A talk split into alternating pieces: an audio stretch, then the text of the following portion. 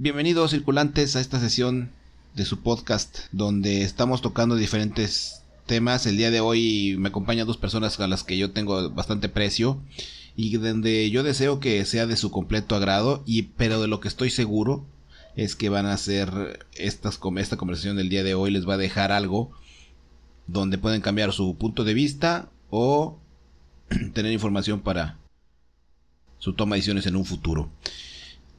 Antes de presentar a estos dos caballeros, quiero comentarles que a mí me encuentran en LinkedIn como Iván Dena. No estoy muy activo en el tema de generación de contenido en esa plataforma, pero estoy muy activo en la parte del contacto de la interconexión entre personas que estén buscando trabajo y empresas que están buscando personas. Yo me dedico al tema del coaching ejecutivo, reclutamiento y selección. Por ahí algo de estructura de procesos en cuanto a temas de capacitación, contratación de personal, desarrollo del personal. Entonces estoy a sus órdenes por esa línea para estar en contacto. Y si no, por lo menos agrégueme. Yo creo que estoy abierto a, a toda a, todo tipo de contactos. Yo no, yo no le cierro el paso a nadie. Todos acepto la invitación y procuro también hacer extensiva la invitación a otras personas. Entonces, con la finalidad, porque creo que podemos ser comunidad y, de ahí es donde pueden hacer grandes, grandes beneficios para ambas partes y para terceros. Entonces, Iván Dena en LinkedIn, estoy totalmente a sus enteras órdenes y disposición. Bueno, y entrando en materia con el tema de los invitados, dos hermanos de sangre, muy metidos en, estas carreras modernas o, que por lo menos no existían hace 40, 30, 40 años, no existían prácticamente. Y ahorita pues eh, son carreras que han, que han cambiado, se han modificado mucho a lo largo de estos 40 años que tienen de existencia.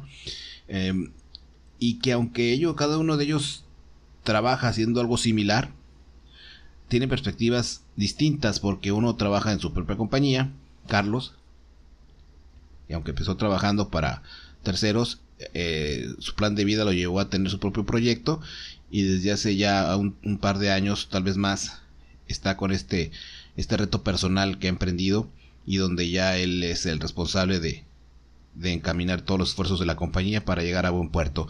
Y César, que pues ha crecido en, la empresa actual, llegó con una, ya nos platicará en un momento más cuáles han sido los eh, pasos que ha dado en esta compañía y ha crecido de llegar a ser un empleado, eh, pues el, empleado base o, una persona que tenía operaciones básicas a ser un responsable de un área y de un departamento y de un grupo de personas donde pues su personalidad y sus habilidades interpersonales pues lo han lo han llevado aparte de sus habilidades técnicas lógicamente a tener ahorita una responsabilidad distinta.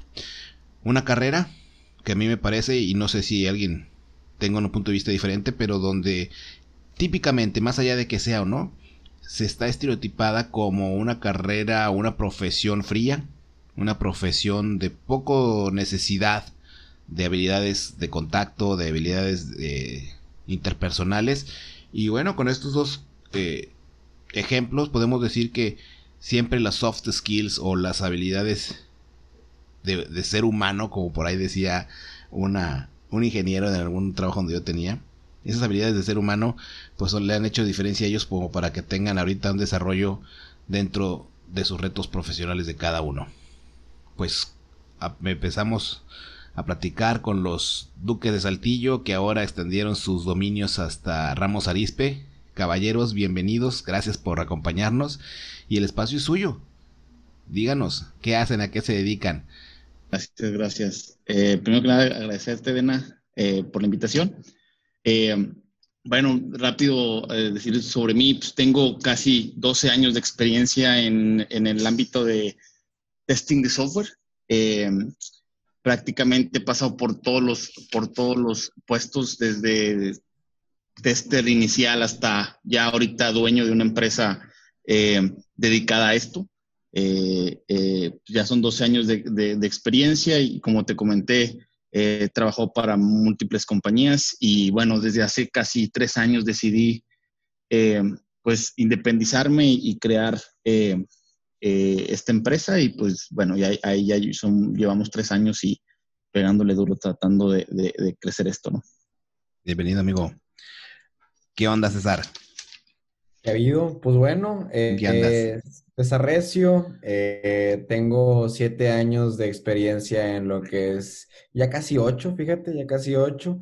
Eh, las cuestiones de la vida me llevaron a, a empezar a trabajar, bueno, también buena eh, en ese momento conocí a mi primer trabajo, conocí al dueño, conocí al dueño, me dio la oportunidad de, eh, de hecho es mi primo, porque como te comento, toda mi, mi toda mi familia estaba enfocada en todo lo que es sistemas eh, informáticos, todo lo que es software. Entonces, pues bueno, yo desde muy chavo tuve la oportunidad de, de pues empezar a, a, trabajar. De hecho, pues incluso, o sea, había, yo empecé, yo empecé a, yo supe a codear echar código antes, o sea, antes de que me enseñaran, porque yo estaba en el trabajo, pues bueno, aventarme esto y esto y lo otro.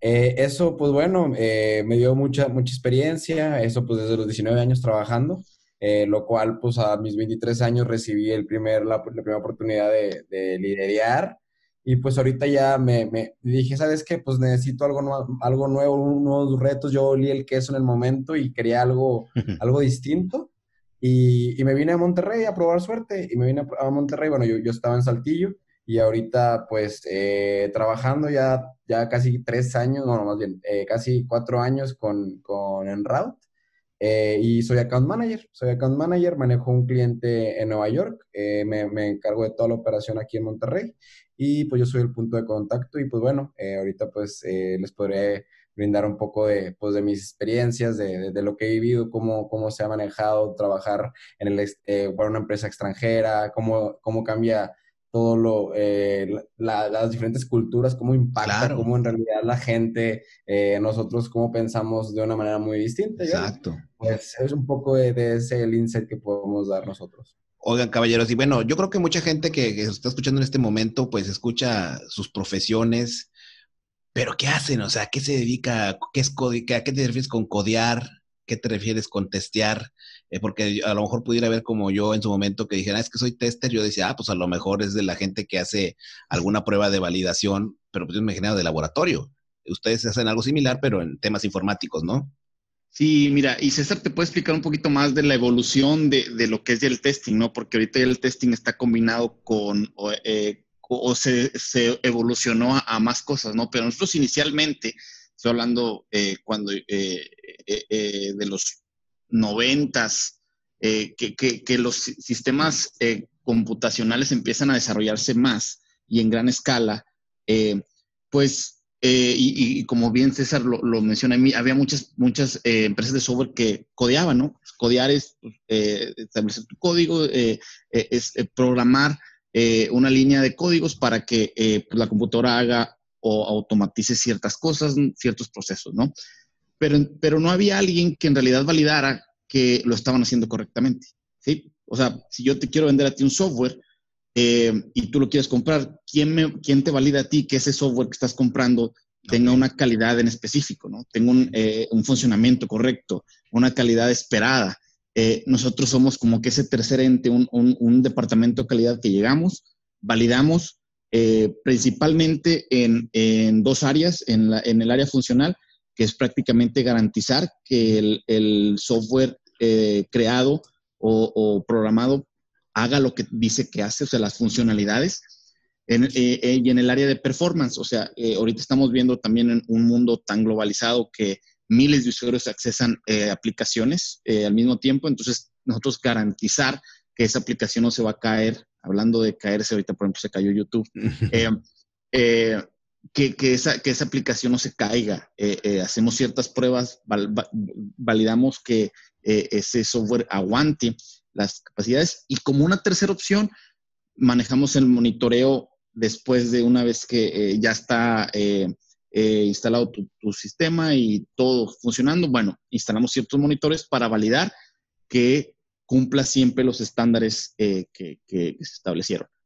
Luego, después ya viene esta parte con todas las metodologías, metodologías ágiles, eh, DevOps, todo eso son términos que yo, ya un poco un tester ya más, más senior, ahorita estoy tratando de evolucionar esa parte, pero César, como bien lo decía, él olió el queso hace cuatro años y pum, hizo el switch eh, en automático y ese es un poquito más de lo que te puede platicar César, porque César está mucho más metido ya en, en esta parte de Bobs, eh, eh, que ya no nada más es testing, testing, testing por, eh, por sí solo, ¿no? Ya incluye otras variaciones. Es más integral lo de César entonces. Exactamente, ya, ya, ya digamos que incluye la parte inicial que son los desarrolladores, y luego los testings, y los testers, y luego lo, los opera, operadores, ¿no? Que son los que ya tratan de, de, operar el sistema una vez que está en producción, ¿no? Pero César te puede platicar un poco. Oigan, chicos, yo me quiero meter un poquito ahí nada más para aclarar el punto o, dejarlo un poquito más claro desde mi perspectiva. Cuando hablan de codear, me imagino yo como cuando estabas en la prepa y te ponían el Visual Basic y le ponías endif, A, mayor a cero, pintar azul, sub, todo eso, ¿no? Eso es un, es un código y una escala mucho ínfima parte de lo que ustedes pueden desarrollar, pero es algo de lo que estamos hablando, ¿no? sí, sí. O macros en Excel, algo similar. Exactamente, macros usa eh, Visual Basic, de hecho. Usa, usa eh, pero bueno, de hecho, a, fun fact eh, de lo que platicaba mi hermano, que quería comentar. Yo sí, yo que era un tester tradicional, al brincar acá a Monterrey a, a una nueva empresa donde neta, el, todo, o sea, me cambió mi visión porque en realidad todo distinto, muy distinto. De, verdad era un mundo distinto la empresa anterior a la empresa nueva. Si quieres, no sé, pues, luego lo desarrollo un poco más, pero eh, de verdad fue un cambio, fue un cambio increíble que yo no, no, no, o sea, al principio da, miedo, pero ya cuando te acostumbras, pues ya, eh, pues vas, de, verdad creo que eh, fui mucho más profesional cuando ya me vine a otra empresa. Eh, eh, para empezar, como era una empresa extranjera, entonces todo, toda la comunicación es en inglés, eh, tal cual. O sea, yo estaba acostumbrado a hablar con el cliente, ok, en inglés, pero acá no, acá es, hablas en inglés en juntas internas. Oye, hasta la comida la piden en inglés, ¿no? Hasta el rap lo tienen en inglés. todo, todo eso también. Y, bueno, y, algo, y algo muy importante perdón por interrumpir, es que el inglés es impensable en, este, en esta profesión. O sea, los chavos que nos están escuchando, híjole, péguenle al inglés, péguenle al inglés. Y sin inglés es casi, casi imposible que, una, yo como dueño ayudarlo y sí.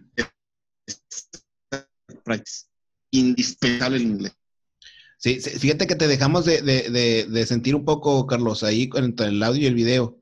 A lo mejor si quieres desconectar el video para que no cargues la banda, a lo mejor nos pueda funcionar. No sé si tú, César, lo escuchaste.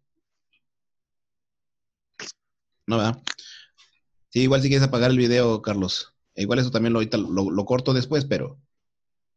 Pero si quieres apagar el video. Ya está diciendo que le corten al Netflix. sí, no, esto lo corto, esto no pasa nada. Lo bueno es que se prestó. Este, digo, no voy a cortarlo en inglés, pero tiene, tiene razón Carlos, ¿no, César? O sea, el inglés, eh, eh, para entrar en esta profesión, tienes que saber inglés. Sí, no puedes, no, no sobrevives. No, sobrevives. No, no, no, sobrevives si no tienes el, inglés. Oye, y luego nos decías, viene el cambio cultural, una nueva compañía, diferentes políticas, o a lo mejor iniciaste con políticas, porque antes no, no, no había como tal unas políticas establecidas, etcétera. ¿Y qué onda con esta, este cambio? ¿Cuántos años tenías cuando entraste ahí? 23 iba a cumplir 24, eh, pero mira, déjate platico algo. Lo bueno que he estado, eh, tuve varias ofertas, tuve varias ofertas para eh, moverme a, otras. Mira, ¿qué, fue lo que, qué fue lo que me, me motivó a hacer el cambio? nosotros en esa empresa trabajábamos en puro, en puro software con licenciamiento, que eso que te hace, pues, te, recorta bastante tu, tu tu mercado meta. ¿Me explico? Porque en realidad eh, es solamente un, un, punto, unas personas que están trabajando con ese tipo de licenciamiento, con ese trabajo. Eh, entonces yo dije, ok, ya soy muy bueno en esto, esto ya lo, ya, ya lo, ya lo eh, entiendo, pero por ejemplo, empecé a buscar ofertas y empecé a ver qué es lo que pedían, qué es lo que pedían, qué es lo que pedían. Oye, no, pues empezamos a hacer mejor herramientas gratis, open source. Eh, eso te estoy hablando que fue en el 2016, 2015, cuando yo empecé a ver, oye, oye, esto va por el open source, porque en realidad ya nadie quiere pagar licencias, ya en realidad nadie quiere estar pagando por un software que te hace todo. ¿Por qué no mejor utilizas el coco? Tú, eh, tú haces tu trabajo más manual, lo empiezas de desde cero y empiezas a desarrollarlo poco a poco. Entonces yo empecé, ok, tengo que empezar a estudiar otro tipo de, de, herramientas. Empecé a meterme, empecé a meterme. De hecho, lo pude encaminar bien perfectamente en, en, la empresa pasada porque les dije, oye, me eh, yo estoy viendo que necesitamos aprender y aventarle un poco a, a Selenium. En ese momento, eh, Selenium eh, es un framework de, de, pruebas en el cual todo lo que hacías con el licenciamiento gratis, ahora lo, lo puedes hacer gratis. Obviamente, con mucho, eh, ¿por, qué todos los demás no lo, no lo, hacían? Porque no sabían cómo conectarlo, no sabían cómo crear esa infraestructura eh, y, que, y, hacer ese tipo de pruebas. Entonces, yo empiezo a estudiarlo y empiezo a, a saber manejar eso. Y entonces, déjame te platico. Eh, también esto yo creo que es algo, no, no, sé si sea legal, no pero, por ejemplo, yo sí estaba al entrar a, esta, me, estaban buscando y me preguntan, ¿sabes Selenium? Yo, sí, sí, claro que sí. Yo aprendí Selenium, yo lo sé. Eh, tú nada más dame y yo te lo hago. Pero si había, como se había practicado, pues en realidad, bueno, se, se había estado eh, pues estudiando, pues en realidad, pues sí tenía bastante noción de lo que pasaba. Entonces, pues eh, pues empecé a agarrarle por ahí y me, y me habló en Route, esta empresa, por ese puesto. Y me vine como, como un experto. ¿Tu actual empresa? Mi actual empresa, yo, mira, eh, ¿Como experto de Selenium? Era, era, era, experto, pero no, no, no era experto. la, vida, la, vida, es un riesgo. Oye, César, te digo algo, es muy común escuchar ese tipo de situaciones en este tema del IT, del IT eh, muchos casos similares, ¿eh? Yo conozco seis, siete casos de gente que me dice, ¿sabes que yo a tal trabajo entré? Dije que sabía, no me preguntaron, no me, me dijeron, ¿sabes? Sí, y entré. Yo creo que ahí, yo creo que esto, y es, y es, algo que sucede en otros ambientes. Yo creo que ahí contratas la confianza. Yo siempre he dicho que siempre contratas la confianza, ¿no? Y, yo, y yo, por ejemplo, como, como, como dueño, siempre he dicho, y, y, lo comparto mucho con mi socio, de que es más fácil eh, eh, que alguien desarrollarle a, a, a, la persona algo técnico que un soft skill. Definitivo, definitivo. la confianza, eh, eh, eh, el liderazgo, la honestidad, el, entrarle duro, la seguridad, no, no, no la creas, o sea, lo trae el, recurso, ¿no? Y, lo técnico que le enseña Selenium, pues, oye, métete seis meses a un, a un curso canijo y, y, lo sacas, ¿no? Entonces, ahí, ahí también es, es importantísimo los soft skills. Y, y, un buen manager con un buen ojo, pues órale, vente, prefiero que te vengas eh, que tenerte aquí y después te enseño lo técnico, eso es lo de menos. Qué bruto. Yo también tengo una experiencia, en mi primera experiencia laboral ya como, como empleado, pues, después de haber sido practicante dos años, pues me contrataron y porque yo creo que me dieron confianza en mí, porque los volúmenes de contratación en aquel tiempo que manejaban, pues eran muy difíciles de que alguien los manejara, ¿no? Yo nunca los había manejado. Había estado muy, muy, muy cerca, pero no en esos volúmenes. Y pues me dieron la oportunidad y estuve siete años ahí. Yo creo que no se arrepintieron este, de la contratación, o por lo menos no me corrieron. Pero yo creo que es eso. O sea, es muy difícil entrenar o es más caro entrenar las habilidades como persona que las técnicas. O sea, las técnicas las, salen mucho más barato. Bueno, tú, eh, deja tu barato como psicólogo, eh, híjole, ¿cómo? O sea, tú nos no es fácil. Eh, es difícil, o sea, no, no, eh, eh, y no, no, dudo que se, que se puedan enseñar o, las puedan aprender, pero la curva de aprendizaje es larguísima o grandísima comparado con un, con, con un detalle técnico. No, y, a veces hay gente, es que volvemos a un punto que platicábamos hace un, momento, con, o platicaba yo con otras personas hace un rato, de que a veces las políticas, hay gente que las tienes, los contratas son buenísimos técnicamente, pero prácticamente ellos viven con las políticas eh, en la mano. ¿Por qué? Porque siempre están al borde de quebrar una política por alguna conducta que no es la más adecuada, ¿no? Mm. Eh, pero bueno, creo que podemos tener bastante tema de eso. César, no sé si terminaste de, de platicarnos, si ibas, muy metido con tu, en tu punto. Y bueno, total, entonces yo tuve que eh, hacerme las, hacer lo que pude para hacer ese cambio. Ya en el cambio, debido a mi, a mi experiencia, me pidieron, ok, tú eres líder, tú vas a, a, a, liderar este equipo, vas a, manejar a, tantas personas y vas a enseñarles Selenium. Entonces, y les enseñé Selenium. Y ellos ahorita son buenos en Selenium, pero pues es que en realidad también al último, pues te tienes que mover, o sea, también e, esos momentos son, bueno, pues ahora me toca chingarle, me toca eh, trabajarle, estudiarle y hacerlo, ¿ah? Total, eh, pero pues sí fue un cambio que allá, por ejemplo, aquí, incluso en, el cliente de Estados Unidos, porque pues también en el cliente de Estados Unidos ya es una empresa también de Nueva York, donde están a la, a la punta, estamos en el punto, te puedo comentar que eh, en, esa empresa eh, estamos con, mi, mi, manager es el, es el creador de la versión 8 de los virtualizadores de iPhone. Él, él estuvo Acá, cuando estaba Steve Jobs él era el, vicepresidente y ahorita es el CTO de Player. Entonces, eh, esa empresa también es bastante, bastante, eh, pues está a la vanguardia. Entonces, yo como un tester normal, un, todo, un tester tradicional, con background de tester tradicional, déjame te platico cuál es. El, tester tradicional es con hacer ese tipo de pruebas con licenciamiento y cuando un tester ya eh, cambia a un SDET, que es un, es, que es un SDET, es un Software Developer in Test. Entonces, tú, eh, eh, tú, creas... Software Developer Engineering Testing. Sí. Te, eh, faltó el engineering. Ah, gracias. tal cual, pues ya empiezas a, ver, por ejemplo, a mí antes era que encuéntrame tantos bugs que encuentres, o sea, dale regresiones, dale exploring testing, etc, etc sácame todo, pero acá ya no, acá en realidad tú eficiente, eh, dame más eficiencia en mis pruebas, dime dónde se encontró, en, qué parte del, del, del código está fallando, por qué me está causando ese, e, ese bug. O sea, entonces tú ya como, eh, a diferencia de otros que nada más tienes que dominar una herramienta, tienes que entender el código. Entonces, tienes que leer el código, saber qué está pasando, qué está, eh, solucionarle un poco más la vida al, desarrollador, de hecho, porque tú en realidad te, puedes mover en eso. Siendo un SDET, tú te puedes mover al desarrollo, hago mis pruebas. Hago desarrollo, hago mis pruebas. Porque ya en realidad, pues, eh, eso lo demanda la, la en realidad, pues, la vida laboral, o sea, la, la, industria. O sea, eh, necesitas gente más autosuficiente, necesitas gente que le meta, necesitas gente que, ok, si, si yo también, porque también me, me, me consta que hay desarrolladores que también me, han ayudado con haciendo sus propias pruebas, me explico, o sea, claro. entonces eh, ya es un punto, pues necesitas, eh, también es un reto que también quisiera platicarlo, aquí en, en, lo que es la NTI, en realidad siempre estás cambiando, siempre si ya aprendiste Selenium, ya, bueno, Selenium ya no, de hecho, Selenium ya no, ya no figura.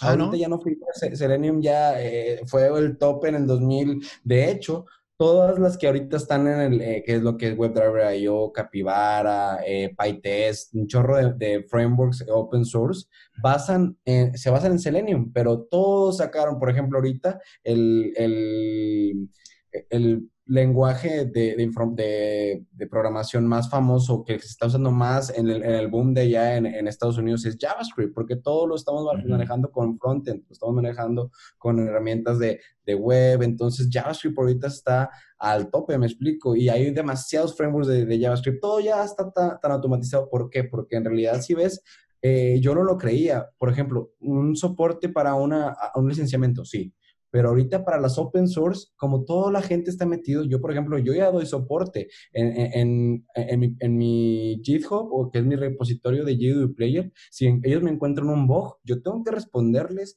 a la comunidad y decirles, yo voy a resolver este, este, este, este bug. Entonces llegas, llegas, a un punto, por ejemplo, eh, ya, ya yo, ya he sido contribuidor de Google.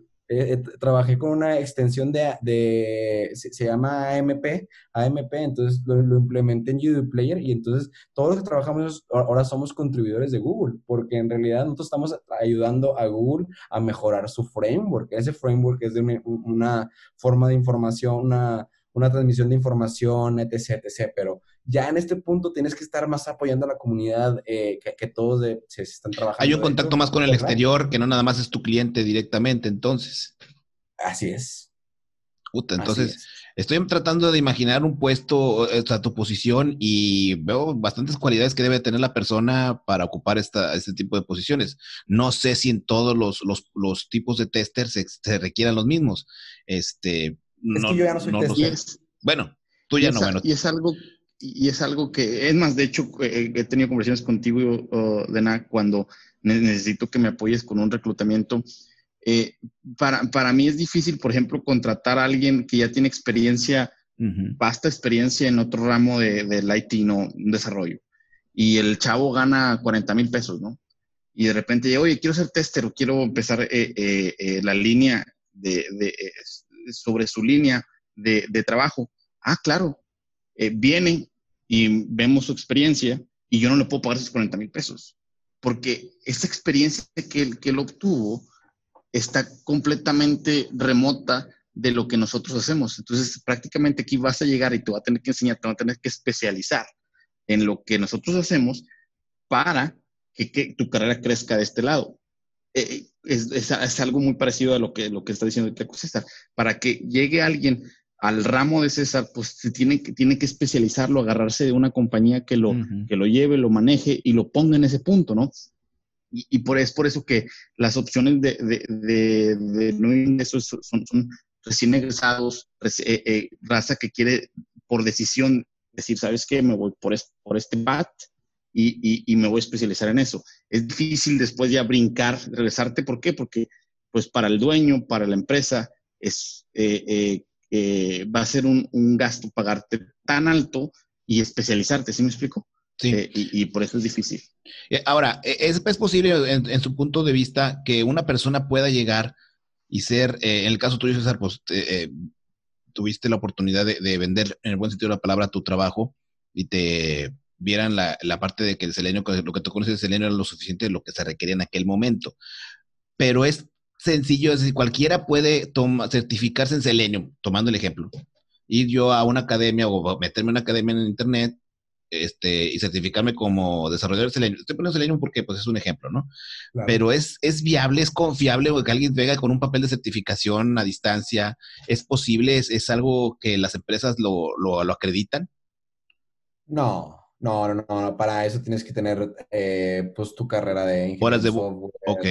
Aparte, eh, por ejemplo, yo también, yo, también al venderme fue de que, mira, eh, tengo, he trabajado con Selenium, pero he trabajado con Selenium un año y tengo eh, cuatro años de experiencia en ese momento, cuatro años de experiencia. Y, pero, oye, no te preocupes, mira, como tengo experiencia en esto, pues yo te puedo compensar en esto. Eh, aparte, o sea, yo vendí mi, mi, conocimiento en, en, más que nada en metodologías de testing, en todo lo, que, cómo implementar, más dije. Y, y, aparte es Selenium, pero yo en realidad me vendí en conjunto, me vendí como un consultor. Es que a mí, yo salí con una empresa, yo salí de una empresa en Saltillo, en la que ahí creaban consultores, que es muy distinto a lo que, como es, se puede decir que un consultor es un, es un tester tradicional, que es en realidad, él no, no, solamente te da la solución en, en, papel o en código, él, él va contigo, te ayuda, te dice, más que, es más que un conciliador con el cliente. Ok, también tengo yo ese, quizás skill, porque en realidad también lo vi desde muy joven, o sea, lo vi cómo manejábamos los, los más que antes de aventar tanto código, pues te aventabas más que nada al, y fíjate ruedo. primero programabas al, cliente y luego al, código, ¿no? y, eso es, indispensable. De hecho, eh, eh, parte de, un buen speech que me aventé con, parte de mi equipo hace como dos, tres meses es porque eh, en una entrevista se, se, vendían muy técnicos, ¿no? Se vendían, oye, haces esto, sí. ¿Puedes codificar esto? Sí. Pues sí y yo le decía, raza, es que recuerden que somos consultores, somos, estamos ofreciendo un servicio de consultoría de IT, de testing, no nada más es eh, eh, eh, generar código en Selenium, generar código en, en, UFT, o sea, yo te vendo mi, mi, mi, mi, servicio en el que voy a llegar, te voy a establecer un proceso, te voy a invitar, a, tener comunicación, a que la comunicación fluya de aquí para allá, se integre todo el proceso que necesitamos para el testing. Sí, y al final a lo mejor voy a necesitar un código que tengo que hacer un script para automatizar, pero yo te estoy vendiendo mi servicio, mi, mi, información para que yo llegue, para que llegue ahí y me consultes y yo pueda apoyarte en cualquier cosa. Eso es lo importante, eso es lo que yo quiero formar. Lo técnico se puede formar después, se puede formar en, eh, eh, eh, como César, como lo, lo, César lo explica. O sea, él, lo que le vieron en el route es que, híjole, este chavo trae todo el background de servicio al cliente, cómo tratar al cliente, resolver problemas, inclusive si son de código o no de código, pueden ser problemas hasta de comunicación, que es, que es lo que más hay en este, en este tipo de proyectos, ¿no? Lo, lo, lo, técnico, lo técnico hasta, se oye a veces está muy feo, pero lo puedes googlear. Y aparte al revés, puedes venderle que tienes un soporte atrás de un equipo de desarrolladores. Todavía como cosas, pues, ¿sabes qué? Pues técnicamente a lo mejor no soy muy dado, pero ahorita le pregunto aquí a mi compañero que está a un lado y te, ahorita te resolvemos la duda en equipo. Eh, entonces, e, e, esa conciliación, ese, esa, esa, interacción con el cliente es lo que yo siento que le vendió, eh, eh, le ayudó a César para venderse más, mucho mejor, y le ha ayudado hasta ahorita donde está. indispensablemente, sin, sin, contemplar la parte técnica, porque la parte técnica es, se puede, se puede compensar claro. en, en relativamente corto tiempo.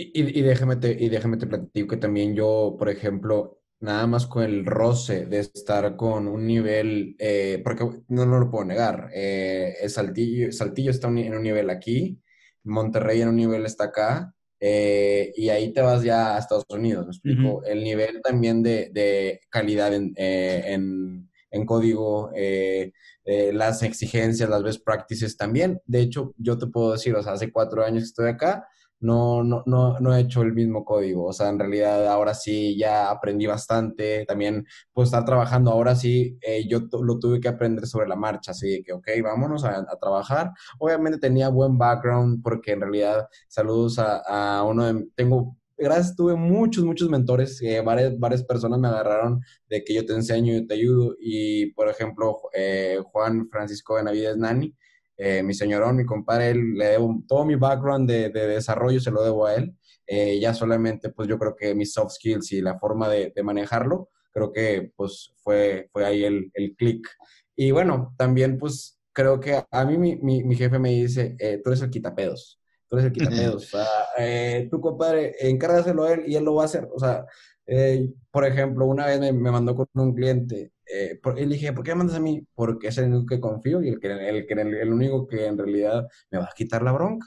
Pero si te fijas, eso, eso no aplica, no, no, no necesariamente aplica para, para, algo en sistemas, es tu forma de ser. O sea, si, si, sabes que a alguien le vas a dar algo y lo va a completar, y, y, y, va a llegar al, al, al, meollo del asunto, eso no tiene nada que ver con sistemas, eso es parte soft, de los soft skills que, desarrolla uno en otras partes. E, y eso eh, eh, puede dar hasta, ese tema puede dar para, hasta para otro post, para otro podcast, o sea, para otro capítulo, porque los soft skills son variadísimos y a mí estoy, estaría interesadísimo en, escuchar la opinión de, de Dena de cómo se desarrollan esos soft skills y cómo tú los puedes, los puedes eh, desarrollar en, en, un, en, un, en, un, empleado, ¿no?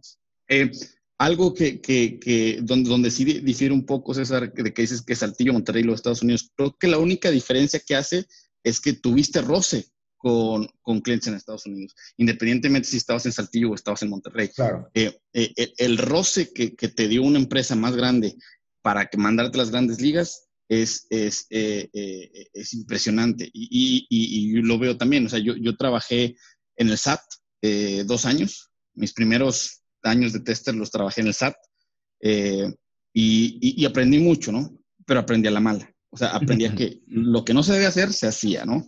Eh, pero eso me enseñó mucho porque eh, pues aprendes las cosas o sea, a, no, a, no, hacerlas así. De ahí yo me voy a, trabajar a una de las empresas más grandes del mundo, 3M, estuve por allá cinco años y ves la diferencia y dices, híjole, ¿qué andaba haciendo allá?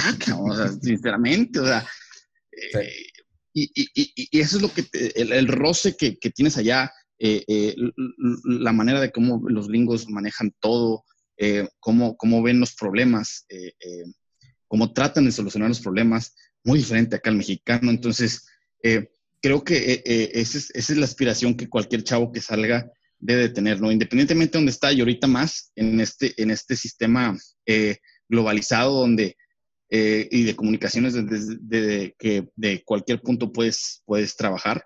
el punto es estar en esos, en esos, en esos proyectos, ¿no? En los proyectos grandes, con compañías grandes, con metodologías de punta o las más actualizadas. Entonces, eso es lo que te va a permitir, eh, pues obviamente, eh, desarrollarte mejor, ¿no? En su opinión, eh, em, ¿qué, ¿qué tan difícil es? Vaya, lo voy a poner de esta manera. Ustedes tuvieron jefes malos, digo, sin la intención de saber quiénes eran o, o, dónde fueron, pero yo tengo una teoría y se las comento cuando usted me den la respuesta, pero ustedes tuvieron algún jefe con el que no hubo buena química más allá de que supiera, no supiera técnicamente, de que fuera uno o fuera buena persona, con lo que no hubo un buen entendimiento? Mira, yo, yo he, tenido muy buena suerte, muy, muy buena suerte con, con los jefes y, creo que también eso ha sido indispensable a cómo me he desarrollado eh, eh, eh, como jefe, ¿no?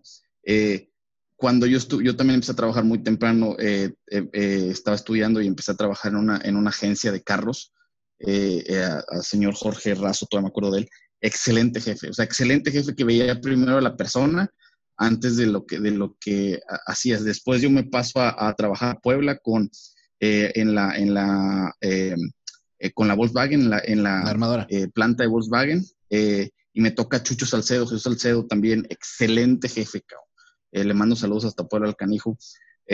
Excelente, excelente jefe. Después paso, me invita mi primo, Mario Recio, que me hizo, es que traigo un proyecto, quiero armar una, eh, quiero armar una compañía, que onda? Necesito gente de confianza, 20. Me tocan excelentes jefes eh, eh, igual en, en, este, periodo y no se diga de ahí con, mis, con mis managers que me tocan en Estados Unidos, con mis managers que me tocan en, en, em, en los proyectos que, he estado. Obviamente, uno o dos managers que me han tocado que dices, hijo de su ching. Pero te puedo decir, el 80% de mis managers, jefes directos, excelentes personas y, excelentes desarrolladores del capitalismo social ahorita que está mucho de moda. ¿no? Tú, César, ¿qué, qué, respuesta tienes? Ay, no, pues yo la verdad sí soy el pésimo ejemplo para eso porque, eh, eh, bueno, que haya considerado, he tenido dos jefes y los dos jefes son, o sea, por ejemplo, mi jefe, el jefe actual es mi mejor amigo.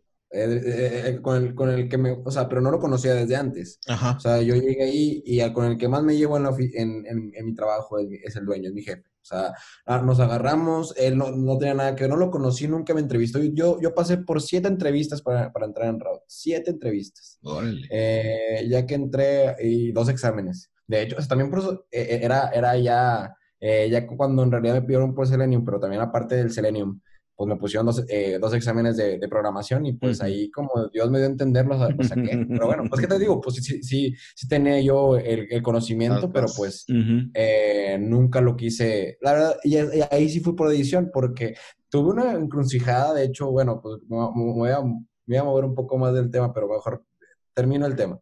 Plus one, eh, plus one. No, es que iba a comentar que en realidad, o sea, también hay un punto en la encrucijada que tienes que saber a dónde dirigirte y ahí también será bueno explicar a las nuevas, a las nuevas eh, generaciones de qué, qué, buenas decisiones o, o, qué hay que considerar para tomar una decisión, porque esas decisiones te marcan, el, eh, tu, desarrollo. En realidad, por ejemplo, si yo hubiera tomado otra decisión, yo muy posiblemente, y eso ahí es cuando yo creo que tener gente con quien basarte, porque yo en realidad lo bueno a mi, a mi hermano y a, y a, mi primo, que son, eh, he trabajado con ellos, hemos trabajado eh, de socios para tratar de, de, hacer, de realizar nuestros proyectos juntos. Y yo siempre estoy en contacto con, en contacto con ellos y es de que, oye, me viene para acá esta opción, eh, me, me, ofrece esto. De hecho, la otra opción, la que, la que descarté, me ofrecían más dinero, me ofrecían más, más incursión en el código pero pues yo tenía una, una así que no, una corazonada. Por aquí no va, por aquí no va, va por allá, va por allá, va por allá. Y, y la verdad, pues qué, qué bueno, no me arrepiento. Que eh, entonces ahí les, les, digo, hay que seguir su, su, su corazón, lo que crean. Pero, ahí bien, bien, es un ejemplo claro del capitalismo social, de una empresa que está orientada al capitalismo social. Es una empresa, tú te sientes a gusto con tu jefe. Eh, eh, eh, y, prefieres seguir a gusto con tu jefe que decir, oye, ¿para qué me cambio? ¿Sí, explico? y eso es algo que pasa en México día con día, ¿no? O sea, las empresas mexicanas no saben cómo manejar un, equipo, no saben cómo, cómo, cómo eh, eh, eh, mantener contento al, empleado y el empleado compensa su frustración con dinero. O sea, yo no me quiero quedar aquí, pero bueno, te voy dame más dinero. Y pues si me das más dinero, me quedo. Voy a ser infeliz, pero voy a ser más rico. Y se, se hace un círculo vicioso que, que ni el empleado ni el jefe ven las consecuencias de esa parte.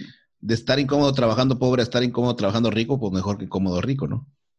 O bueno, si no rico, mejor pagado. Es que, híjole. a lo mejor es la visión que se tiene la gente, ¿no? Este, aquí, aquí, en, aquí en, México, sí, sí. Y, si quieres, ahí podemos andar en la parte del capitalismo social. Es sí, ¿qué es, eh? ¿Qué, es el capitalismo social? ¿Qué nos puedes decir al resto? O sea, ahorita eh, todos se orientan, y eso, y eso ya empezó hace como 20 años en, Estados Unidos, eh, que todos hoy siempre hablamos del capitalismo, ¿no? Y el capitalismo, y el capitalismo, y el capitalismo. ¿Qué es el capitalismo? Pues eh, obtener ganancias monetarias de, de, algún negocio, ¿no? Literal. O sea, yo a costa de lo que sea, I need my money, ¿no? O sea, yo quiero mi, mi, dinero, quiero hacerme más rico, ¿no?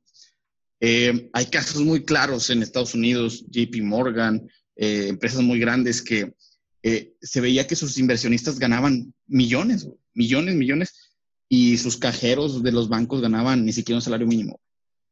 Entonces, esto empieza a, mover el, el, mercado, que espérame, o sea, estamos haciendo como empresas, y más ahorita también los millennials, bueno, nosotros somos millennials, que empezamos como que, oye, queremos más, eh, eh, que, que, se reconozcan más los logros y todo, empieza este capitalismo social que lo cambian. A ver, ya no, ya no quiero obtener money, o claro, obviamente es un negocio y tengo que obtener money, pero lo voy a cambiar, lo voy a, lo voy a tratar de revertir para que todos ganemos. O sea, desde los proveedores, desde los clientes, mis empleados, ganemos. Y no necesariamente tiene que ser dinero, ¿eh? O sea, que yo me sienta bien para la compañía y, ella, eh, la compañía me aporte algo, ¿no? No nada más monetariamente. Es un capitalismo social, así le llaman los, gringos, ¿no? Social capitalism. Eh, pero aquí prácticamente es, pues, un cómo ser feliz en tu, en tu empresa, ¿no? Y los gringos lo hacen muy bien. De hecho, yo platicaba con tu hermano eh, hace poquito lo que yo hago internamente aquí en mi, aquí en mi empresa. Eh, César también te puede explicar mucho de, qué es que, eh, las metodologías que innovaron la, el desarrollo de, software y el testing de software, que son las metodologías, metodologías ágiles. Esas metodologías ágiles se remontan a los años 80, 90 y son prácticamente eh, el lean manufacturing, las 5 S en las armadoras, en las armadoras japonesas, ¿no? Que lo que, lo que en realidad quieren hacer es que se mida eh, la calidad en periodos más cortos para que así se eh, evolucione mejor, ¿no? Y se, y se detecte la falla antes. Antes, por ejemplo, en, los, en los eh, sistemas tradicionales de metodologías tradicionales, pues hacía seis meses de proyecto y empezabas a evaluar al mes siete y qué tal si la cagabas. Oye, ah, cabrón, pues bórrale todos los seis meses y empiézale de nuevo, ¿no? Entonces, estas metodologías tratan de, de acortar los, los, los, los ciclos de, de, calidad, de, chequeo y para que cada sean más cíclicos, sean más pequeños, me reviso más, más rápido y corrijo, corrijo antes, ¿no?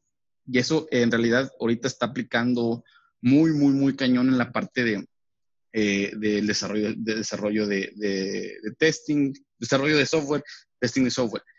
Los gringos, y, en particular a mí me tocó una empresa que lo vi exactamente, es una petrolera eh, Nexon, eh, ellos sí lo hacen, de hecho, eh, orientado a su desarrollo de software, a su desarrollo de testing de software, pero lo orientan también al, al, parte humano, ¿no? O sea, yo voy a checar cada mes cómo está mi equipo, ¿no? O sea, yo cada mes voy a hacer un chequeo con mi equipo para ver cómo, cómo se siente, ¿no? Y aparte, tenemos eh, eh, las famosas stand-up meetings, ¿no? un stand-up meeting, y así lo, lo, dice eh, César, eh, eh, está muy relacionado con eso, con respecto a su, a su sinergia de, de, desarrollo de software, es que se presenta todo el equipo parado, dices, oye, ¿qué está pasando? ¿Cómo te sientes? ¿Qué, qué, qué, qué oportunidades, perdón, qué roadblockers tienes? ¿Cómo te puedo ayudar? ¿no? Todos se hablan, dicen, no, pues yo tengo este, yo tengo así, yo tengo así, ah, ok, perfecto. Todos estamos enterados de qué está pasando y a jalar, ¿no? Son 15 minutos, son media hora, es stand-up meeting, todos tienen que estar parados, todos tienen que reportar que eh, eh, si tiene algún problema. Bueno, yo, por ejemplo, lo hago a nivel semanal con mi, con mi equipo. Llego y me conecto a ver, ¿tu proyecto cómo va? ¿Tu proyecto cómo va? ¿Tu proyecto cómo va? No, fíjate, así, así, así. Y no es de, y, no es de que me voy a aventar el choro, no. Tengo esto, esto y esto y esto, me pasó esto, ¿cómo me puedes ayudar? Perfecto, lo apunto y te voy a ayudar después.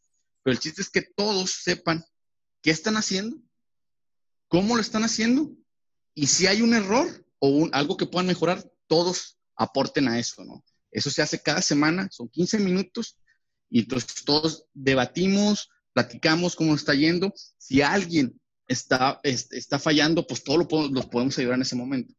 Eso ayuda a que el equipo esté enterado de lo que está, de lo que está pasando en, su, en su, eh, el entorno, no nada más a nivel personal, sino a nivel de equipo. Eh, eso ayuda a la comunicación del equipo ayuda a que todos estén enterados de, eh, de qué se está haciendo el uno al otro y cómo la está regando, porque muchas mucho pasa en las oficinas que está un güey chingándole, chingando y resolvió miles de pedos, miles de pedos resolvió, pero él solo. Y no se daba cuenta que el que estaba al lado estaba teniendo los mismos pedos y los estaba resolviendo él solo, o sea, ¿sí me explico? Entonces, si los juntas y le dices, oye, es que yo tengo este pedo y lo resolví así, ah, yo también, pásale el código comunica. Entonces, esos stand-up meetings ayudan a que se comuniquen entre sí y obviamente fomentas la camaradería. Oye, compártele, dile, explícale, e, está teniendo este, esta duda, vamos a apoyarte, ¿no? Eso, se puede hacer o diario o conforme tu equipo lo vaya necesitando, ¿no? Yo lo hago semanalmente, me ha funcionado muy bien, eh, todos nos ayudamos muy bien hay ciertas reglas que hay que seguir y podemos platicar de eso mucho, mucho, mucho más, más adelante. Por ejemplo, ahorita yo decía plus one. Plus one es lo que, cuando, cuando nos estamos desviando del tema, alguien dice plus one, güey, y quiere decir que cortas la conversación y esa la conversación la tienes que llevar a, a, otro, a otro foro donde ya es más detallado y todo, porque ya te estás metiendo mucho en las, en las ramas del, del, del, del asunto, ¿no? Pero bueno, eso, eso, eso pasa diario o puede pasar semanalmente, que todo tu equipo esté comunicado y sepa qué está pasando, qué le está pasando al otro, ¿no? Después llegan los ciclos mensuales. Yo para la parte de RH lo tengo mensualizado, eh, eh, a cada mes. De forma mensual, sí. Sí, de forma mensual. Eh, para la, para en realidad el desarrollo, el desarrollo de software y todo puede variar dependiendo del equipo. Pueden ser dos semanas, pueden ser tres semanas, puede ser un mes, lo que sea. Yo para la parte de RH, para sentir cómo está mi equipo, lo hago cada mes, ¿sí? Y, y tengo una, una, una, eh, una eh, junta que se llama demostración y retrospectiva, en donde demostramos que salió bien durante, durante este mes en tres rubros, a nivel empresa, a nivel personal y a nivel proyecto. Quiero que me digas, tu empleado, cada mes, ¿cómo lo estoy haciendo yo como empresa? ¿En qué fallé como empresa? ¿Y cómo te sientes conmigo como empresa? A nivel personal, ahorita en el COVID es importantísimo. ¿Estás enfermo o no estás enfermo? ¿Qué, cómo te sientes? Tu esposa te abandonó, güey. Eh, eh, eh, tienes un hijo en el hospital. no sé, hay un chorro de problemas que nunca como jefe nos, los, los, vemos porque pues siempre lo ves como proyecto. A mí me entregas el jale y se... Y el tercer punto como proyecto, sí, ¿qué salió bien? Porque también hay que felicitarlos, o sea, ¿qué salió bien? Y tú felicítate, tú diles a todos, grítales que hiciste bien. Oye, fíjate que saqué un bug bien chingón y todos me felicitaron. Y al revés, también fomentamos, dime qué hiciste mal, porque ahí viene la parte de la retrospectiva, ¿no? O sea, ¿qué hicimos mal, Raza? ¿Qué, qué, qué, qué, pasó que no volvemos a volver a repetir en esos tres rubros, no? Oye, tú como, tú como empresa no, no pagaste el Infonavit, canijo, y yo, yo saqué los puntos y no, y no había. Ah, canijo, espérame, pues ahí estoy fallando, ¿no? Y, y, y, la retrospectiva es muy buena porque ahí todos nos damos cuenta en qué ganamos, qué hicimos bien pero también que hicimos mal, porque el siguiente mes, pues se supone que eso ya no debe de, ya no debe de, aparecer. Se va mejorando cada mes para que crezca el equipo, ¿no? Y también eh, hay partes en las que, pues obviamente no podemos compartir ciertas cosas, porque en esa, en esa junta estamos todos, ¿no? Todo, todo, todo el equipo, ¿no? Hay cosas que no podemos compartir o hay eh, consultores que dicen, o empleados que dicen, pues yo no te puedo compartir que mi esposa me abandonó, obviamente, ¿no? Pero para eso, la siguiente semana se hace un one-on-one con cada uno de los empleados. Y ahí es donde ahora sí, a ver, ya estamos tú y yo solos, ¿qué te puede ayudar? ¿Qué podemos mejorar? ¿En qué te podemos eh, em, ayudar como empresa, en persona y, proyecto, ¿no? Y al final, eh, pues yo llevo una bitácora de todo lo que vimos, de todos los logros y de todo. Y al final esto se usa para evaluar al, empleado, ¿no? Oye, pues fíjate que pues tuvo tantos logros, tantos errores, que volvemos a lo mismo, no, no, los catalogamos como errores, sino que lo que queremos es que lo mencionen para que todos los demás aprendan y no se vuelvan a repetir. Eh, igual todas las voces son, son, escuchadas y al final pues hacemos un, un summary de qué pasa, qué fue bueno, qué fue malo y cómo se desempeñó el empleado de acorde con, con, con los, con, los, eh, con los, las conversaciones que tuvimos mes con mes, ¿no? Y eso nos ayuda también a, a, evaluar al empleado y a que no de repente un empleado me diga, oye, fíjate que es que todo este año me fue bien mal porque tú no me estuviste pagando el IMSS. Espérame, hijo, pues tú tuviste un foro conmigo cada mes en el cual me pudiste haber dicho que estábamos fallando en esta parte. Si tú al final me dijiste que no estaba fallando, pues yo en todo el año, pues yo asumo que no fallé en todo el año, Entonces, eso también se vuelve en un foro de uno contra uno en el cual podemos, podemos mejorar todos. Eh, y eso va orientado al capitalismo social, al eh, eh, mantener bien a tu equipo, y es una metodología ágil orientada a la parte de, de, recursos humanos. Bastante interesante, digo, al fin y al cabo cada empresa lo puede tropicalizar a, su estilo, porque las culturas son distintas, las metodologías son distintas, procesos, etcétera. En el caso de ustedes, César, ahí donde estás trabajando ahora, ¿cómo te va en ese sentido? Muy abierto, muy abierto. Eh, igual manejamos la opción del one-on-one. Eh, manejamos, por ejemplo, esta es una, es una agenda de lo que sería el one-on-one tradicional.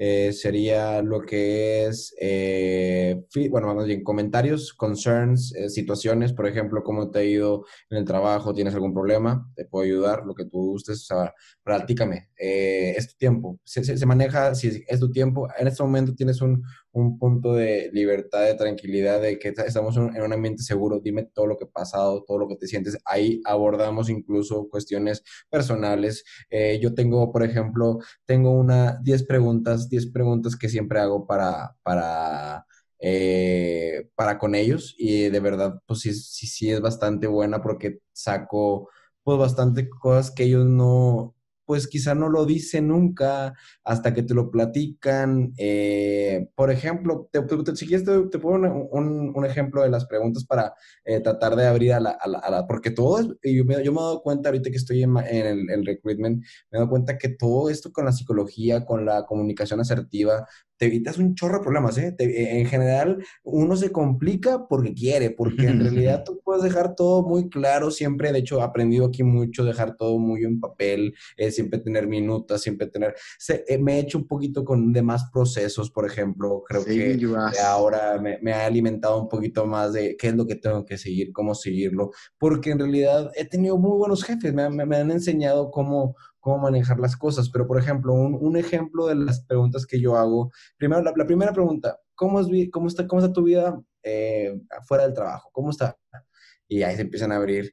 Y le empiezo a decir, eh, bueno, platícame, ¿cuáles, eh, ¿cuáles, son tus, cuáles, fueron tus prioridades, las más importantes en la, en la, en la semana pasada?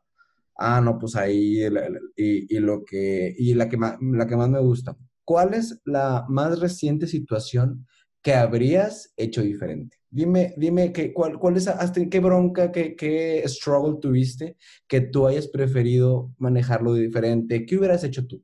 Y ahí se ponen a pensar, ah, mira, me han dicho de que, ah, sí, me, por ejemplo, eh, ya pues cambiar, cambiar mis hábitos porque me estuve durmiendo muy tarde, entonces, ah, ya empecé a, ah, ok, este güey está durmiendo tarde, hay problemas de de que no, no está durmiendo bien. Entonces, que por ejemplo me ha ayudado bastante también esto, que por ejemplo yo ahorita en la, en la cuarentena lo que he utilizado con mi equipo es tratar de darles un horario. Eso es mi trabajo para con ellos. Mi trabajo es decirles, chicos, tenemos una junta a las 9.15, todos con su camarita, todos a gusto, damos por iniciado el día, todos me dicen qué es lo que van a, a hacer por el día de hoy, porque al final, te digo, al final también necesitan ellos, necesitan un, eh, un, cierre de día para que ellos digan, ahora necesito mi tiempo con mi familia, hacer ejercicio, lo que sea. Entonces yo a las 5 de la tarde les digo, nada más mándenme un estatus de lo que hicieron el día de hoy y con eso se pueden ir a retirar a su casa. Eh, entonces, ya con ese tipo de, situaciones que nos estamos eh, viendo ahorita, pues todo ha cambiado. Incluso ahora eh, tienes que pues, tratar un poco más a las personas, tratar de, que ellos, como dice Carlos, pues, oye, pues, ¿qué necesitas de mi parte? también, por ejemplo, ¿te gustaría más dirección o menos dirección de mi parte? ¿Estás, estás de acuerdo con eso? ¿Te gusta por eso? ¿Te, gusta cómo, cómo llevo el proyecto? Eh, por ejemplo, eh, ¿crees que la comunicación e, es, clara y asertiva con el cliente? ¿Te doy suficiente feedback? Eh, en realidad, ¿qué, ¿qué, puedo hacer mejor yo para contigo? ¿Qué puedo ayudarte?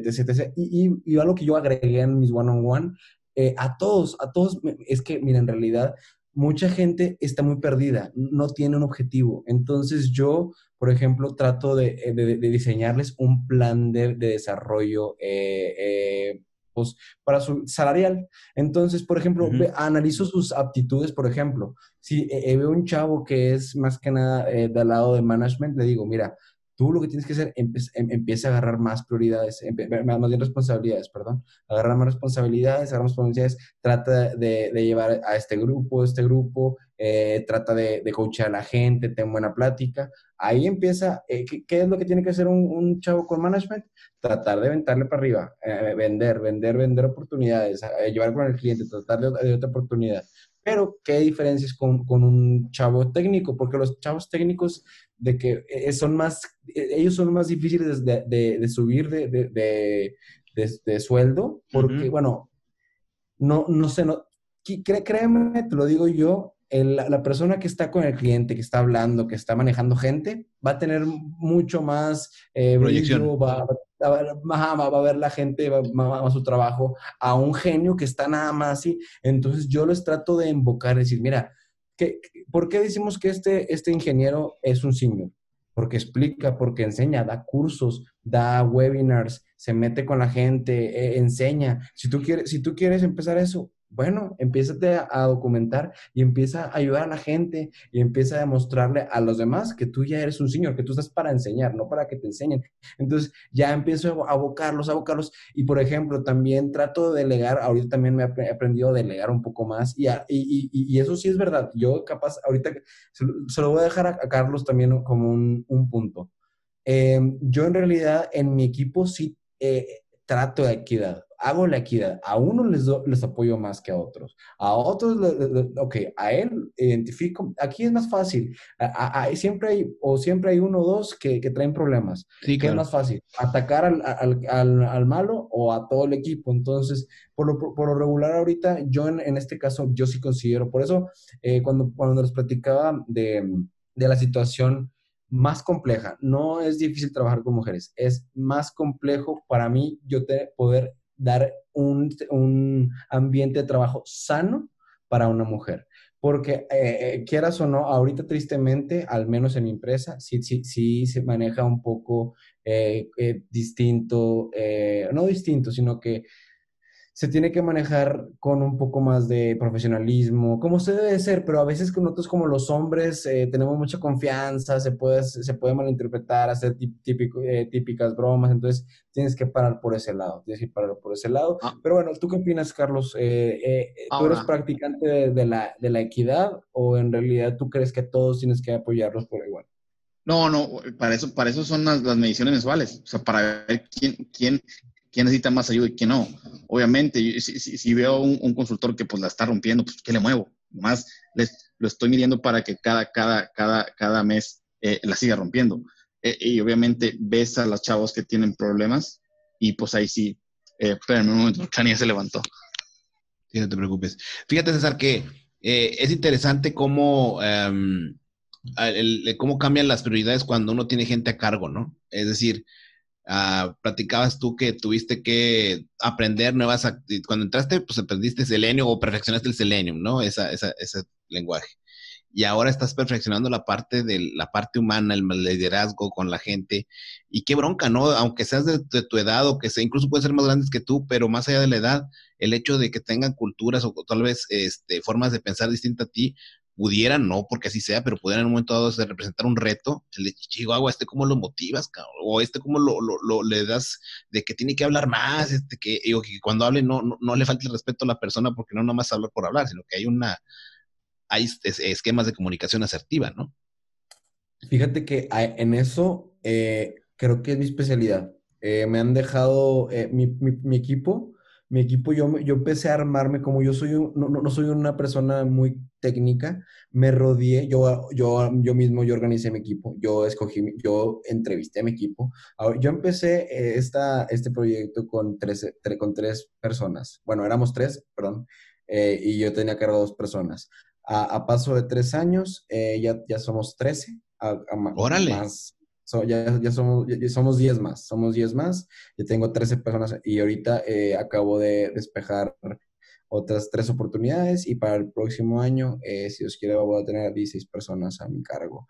¿qué, ¿Cómo empezó esto? Esto yo en realidad necesitaba gente preparada, necesitaba gente que supiera cuál, cómo es codificar, cómo sacar todo el jale. Y yo solamente tratando, eso sí, me considero muy bueno para potencializar las, las aptitudes, las, eh, las fortalezas de mi equipo. La verdad, eh, y, sabes a, qué se refiere con un trato eh, personal.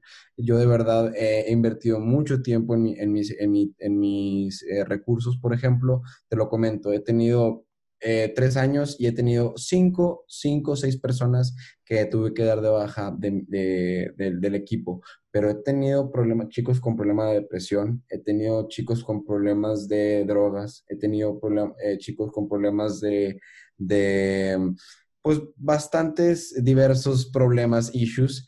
Y, y, de verdad creo que cada uno es distinto y con ninguno, no hay ninguna opción que, que, sea la varita mágica. Tienes que entenderlos, tienes que saber cómo motivarlos. Y sabes, a veces no es con el dinero, sino es, es darle un, un, eh, un permiso. Por ejemplo, eh, yo trato de, eh, al final de todos los años, darles un, un un regalo a cada uno, les doy un regalo a cada uno dependiendo qué es lo que le gusta. Por ejemplo, uno le va a regalar una botella, uno le regalo una, Pero, no lo sé, eh, unos eh, audífonos, eh, y, ahí voy dependiendo de, de, qué es lo que les guste, pero en realidad créeme que eh, tener ahorita una persona que no, que no, que batalla mucho para decir lo que siente, para decir, para comunicarse, que solamente es una mente. De hecho, tengo problemas con personas con ansiedad. Entonces, eh, por eso ha sido, ha sido un reto grande para mí, porque en realidad es ser muy comprensivo. Yo incluso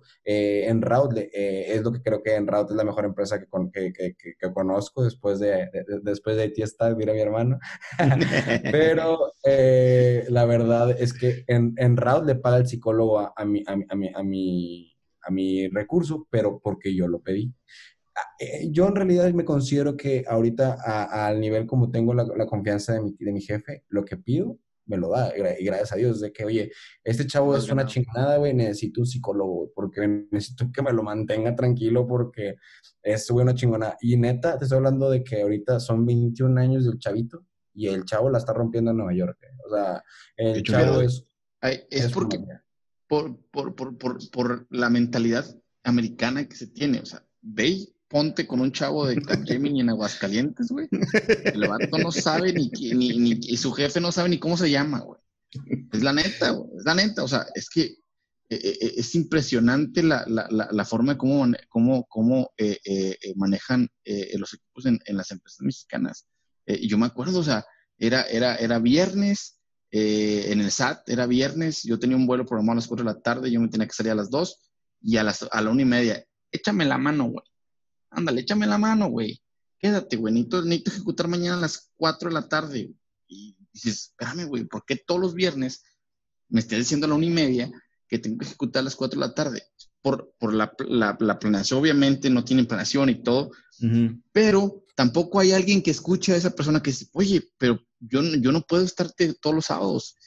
Y es más, no hay ni siquiera la disponibilidad para que ese jefe escuche esa. esa. No, no, no, no. Las, las horas extras son las horas extra. Y aquí, si quieres, te vas a quedar. Y si no, pues hay muchos en la lista. Pues no, por eso, por eso ahorita la, la, las empresas socialmente responsables y no orientadas a, lo que manejan las, las, empresas ahorita como socialmente responsables, sino, que las empresas que en realidad les, les, importa el capital humano ya hasta lo venden como una, como una, como una prestación. O sea, eh, eh, buen ambiente de trabajo, obviamente todos ponen eso, pero en realidad la que tiene buen ambiente de trabajo es la que todos están enlistando para, para, para, para, para ir ahí, o, al revés, eh, nadie se quiere salir de ahí. todos dicen, no, ¿para qué? Me, me, me, me, vas a dar, no sé, 10 mil, 15 mil pesos más, pero para que me estés diciendo a la una de la tarde los viernes que me tengo que quedar hasta las 8 de la noche todos los viernes y no me vas a pagar horas extras, pues mejor me quedo con mis 15 mil pesos menos aquí a toda madre que, sé que trabajo de lunes a viernes, no hay horas extras, si hay horas extras me las pagan, me escuchan, eh, eh, me, motivan, me incentivan eh, económicamente, también intelectualmente, etcétera. Entonces, eso es, un, es, porque es la mentalidad de una empresa completamente americana o americanizada. Pero te puedo decir que el 80-85% de las empresas aquí en México no, no, ven, no ven lo que los empleados, o sea, nos criaron eh, nuestros papás a, a, a, ser, a ser eh, dictadores, eh, y eso yo lo veo con, con, mi jefe también, o sea, mi jefe es un ingeniero civil, tiene una constructora, siempre lidiando con albañiles, pues es, el albañil es lo que le dices que hace, lo hace. Y, y, nosotros no, o sea, nosotros pues ya estuvimos, tuvimos Rosa Internacional, ya sabes que si le, a un gringo le dices eso, pues te manda derechito a la chingada, güey. Eh, eh, y, y, aprendes que, pues, oye, también tus empleados son personas y, necesitan escuchar, necesitan, necesitan eh, inclusive hasta, hasta desahogarse contigo. Es por eso que también un psicólogo en las empresas es demasiado importante. Y en Raud no debería estar pagando un psicólogo, debería tener un psicólogo en, la, en las... en, la, en la nómina, ¿no? Fíjate que yo creo que las empresas mexicanas Em, de hecho, es un podcast que tengo preparado para, para sacar próximamente sobre las diferencias que hay entre la maquiladora, el trabajar en maquiladora o trabajar para alguna empresa que está constituida en México totalmente. Es decir, que el corporativo está en México, más allá de que sea mexicana o no, que las decisiones en las esferas altas se tomen aquí en México. El problema de mucho depende, yo creo que mientras maquiles lo que sea, si sean servicios de testing o sea un producto o una, o una manufactura, el tema es que cuando eso pasa, los capitales, hablando de, dinero, los capitales son, se manejan de forma muy distinta. La maquiladora siempre va a buscar economizar, en el malentendido que economizar o, quitar gastos es apretar lo más que pueda la mano de obra dentro de esos economización, esta, esta reducción de costos, ¿no? Em, ahorita que platicabas de un psicólogo en una empresa, la, norma 038 de, de, que metió el, el IMSS como obligación, en el espíritu es una buena norma, o sea, hay muchas ventajas y bondades, pero de fondo eh, es muy difícil llevar un tratamiento psicológico de una persona que a lo mejor le dices, tienes 30 minutos para que llores lo que quieras, güey, porque después de 30 minutos sigue el que sigue y tú tienes una junta a las, en, 35 minutos después. Y como que ya no está en tus manos hacer cambiarle, cambiarle su entorno laboral. No, no, no. A él, exactamente. No, y, y, mucho menos personal, ¿no? Ahorita que dices César, es que hay gente que tiene muchas broncas más severas, eh, donde a veces ya no, la persona a veces que los problemas son tan grandes que no ocupa un liderazgo.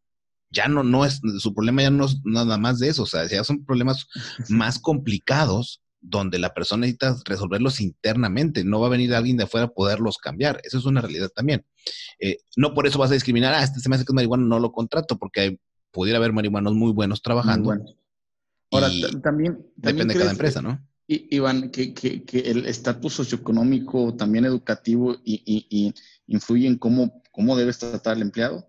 O sea, porque a lo mejor me, escucho muy, muy, muy mal, pero no es lo mismo tratar a un ingeniero eh, a, a, un albañil, porque a lo mejor el albañil sí necesita el látigo. No sé. Mira, quién sabe, Carlos, yo no pudiera yo generalizar, pero yo sí creo que he conocido gentes eh, y esto va muy ligado a aquella, aquella pregunta que les hacía de si han tenido malos jefes y que yo sabía la respuesta.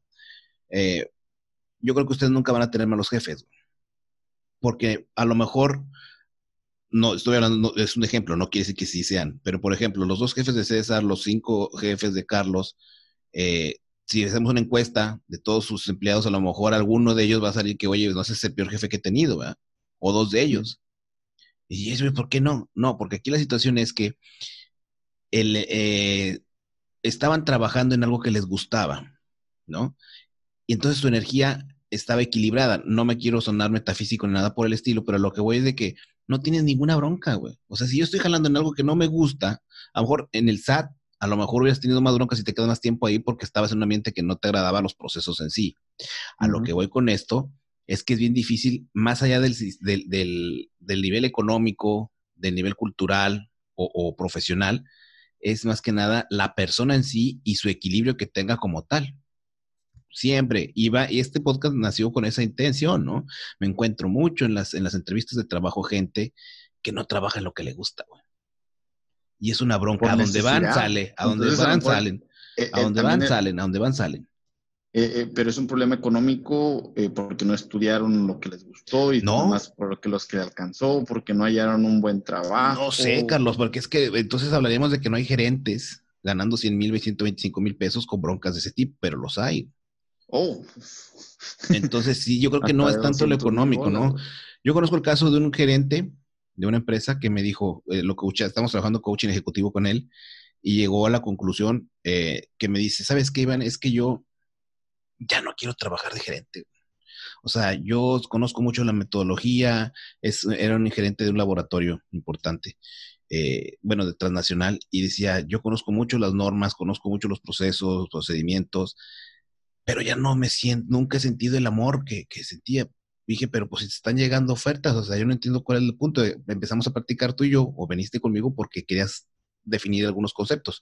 Ayúdame a entender qué es lo que está sucediendo. Y me decía, mira, Iván, lo que realmente quiero y me ha, servido este proceso contigo es que yo lo que quiero es dedicarme a lo que se dedicó mi papá. Mi papá tiene una tortillería y quiero tener una tortillería.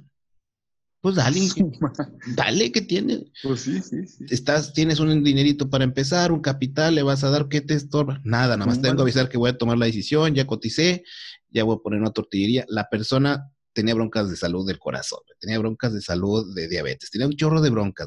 Sus gastos médicos siempre los tenía, los desquitaba al 100. Eh, Como consecuencia de, su ansiedad ahí por el trabajo, me imagino. Güey, se levanta a las tres y media hora todos los días, se duerme a las 8 de la noche, vida social la redujo, pero el señor le ha ido muy bien, tiene 14 tortillerías ahora, y platicando con él hace un año, yo creo, eh, me decía, me está yendo muy bien, he reducido, mis costos, también mis, gastos ya no son los mismos de antes, estoy disfrutando a mis nietos, eh, me han seguido hablando para hacer consultoría, ni eso he tomado. A lo que voy con esto es de que siempre que tengas a alguien trabajando en lo que le gusta, va a ser más fácil de, manejar o de liderar o de o como lo quieras o adiestrar, según el término que quieras llevar, que alguien que esté incómodo. O alguien que atraviesa por broncas personales muy severas, lo que platicamos ahorita, un divorcio, un duelo, en las múltiples formas que hay, siempre es complicado. Y ese es el reto del líder. Ese es el reto del líder, creo yo. bueno, pero yo también pienso que eh, eh, he trabajado con muchas empresas eh, transnacionales y yo sí siento que es un pedo sistémico de México. O sea, por ejemplo, armadoras, que vas y trabajas con, con ellos en Alemania, güey, y puta, güey, o sea, es haz de cuenta y dices, ah, cabrón, si yo estaba trabajando en México con ellos, y esto es otro pedo, güey. Eh, o, al revés, en Estados Unidos, güey. Eh, eh, y, siento que también es un problema de ahí, a lo mejor gerencial, que no permea la idea en todos sus, subordinados.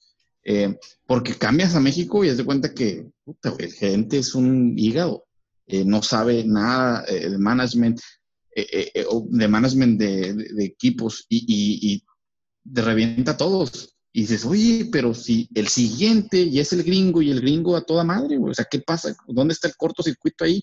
Que, no, que el gringo no le está permeando eh, eh, la forma de ser o no está identificando eh, que, que, su, que su subordinado tiene ese, ese, ese, problema, ¿no? Digo, e, es un tema bastante profundo, pero yo te pudiera comentar que mucho tiene que ver que a lo mejor quieren, queremos aterrizar como empresa alemana, una armadora alemana que esté trabajando aquí en México. es más, no te vayas tan, tan, difícil.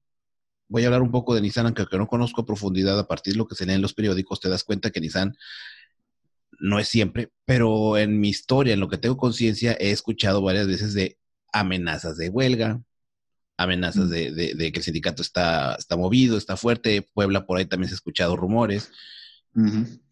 Y como lo manejan en, sus, en, los países de, como Japón o Alemania, que son sus matrices, se maneja distinto. También quieren hacer huelga, seguramente, también lo quieren manejar, eh, también tienen cosas que expresar, pero de alguna manera el, cómo se maneja y los motivos por los que se dan son totalmente distintos. Yo creo que mucho depende que en el customizar los procesos que se tienen de corporativo en otros países al mexicano, es donde falla. En ese enroque, ese brinquito, es donde vienen mucho las broncas, ¿no?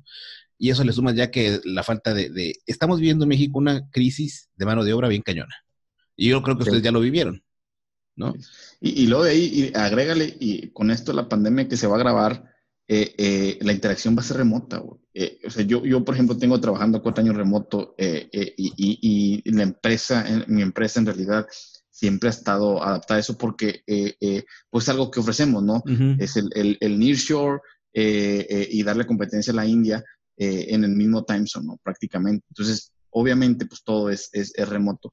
Pero yo, o sea, yo no imagino estos chavos, estos malos jefes, güey, que y, y, o presencial, son mala onda, son, no, no, no saben. Imagínate, imagínate detrás de una pantalla que no, que no, saben comunicarse, que no saben eh, eh, atender al, al, empleado, que nada más están viendo a qué horas, a qué se conectan y a qué hora se van. O sea, si me explico, es, híjole, eh, esta, esta, esta pandemia y, este, y, esta forma remota de accesibilidad, güey, va a estar... Va a cambiar cosas. Mira, yo creo que la pandemia vino a ser, y lo platico, lo platico con, con, gente cuando hablamos al respecto en diferentes aspectos, la pandemia vino a ser un salto cuántico en muchas situaciones que se iban a dar en un futuro, en, temas, en, cuestión personal, laboral y a nivel, eh, a nivel general.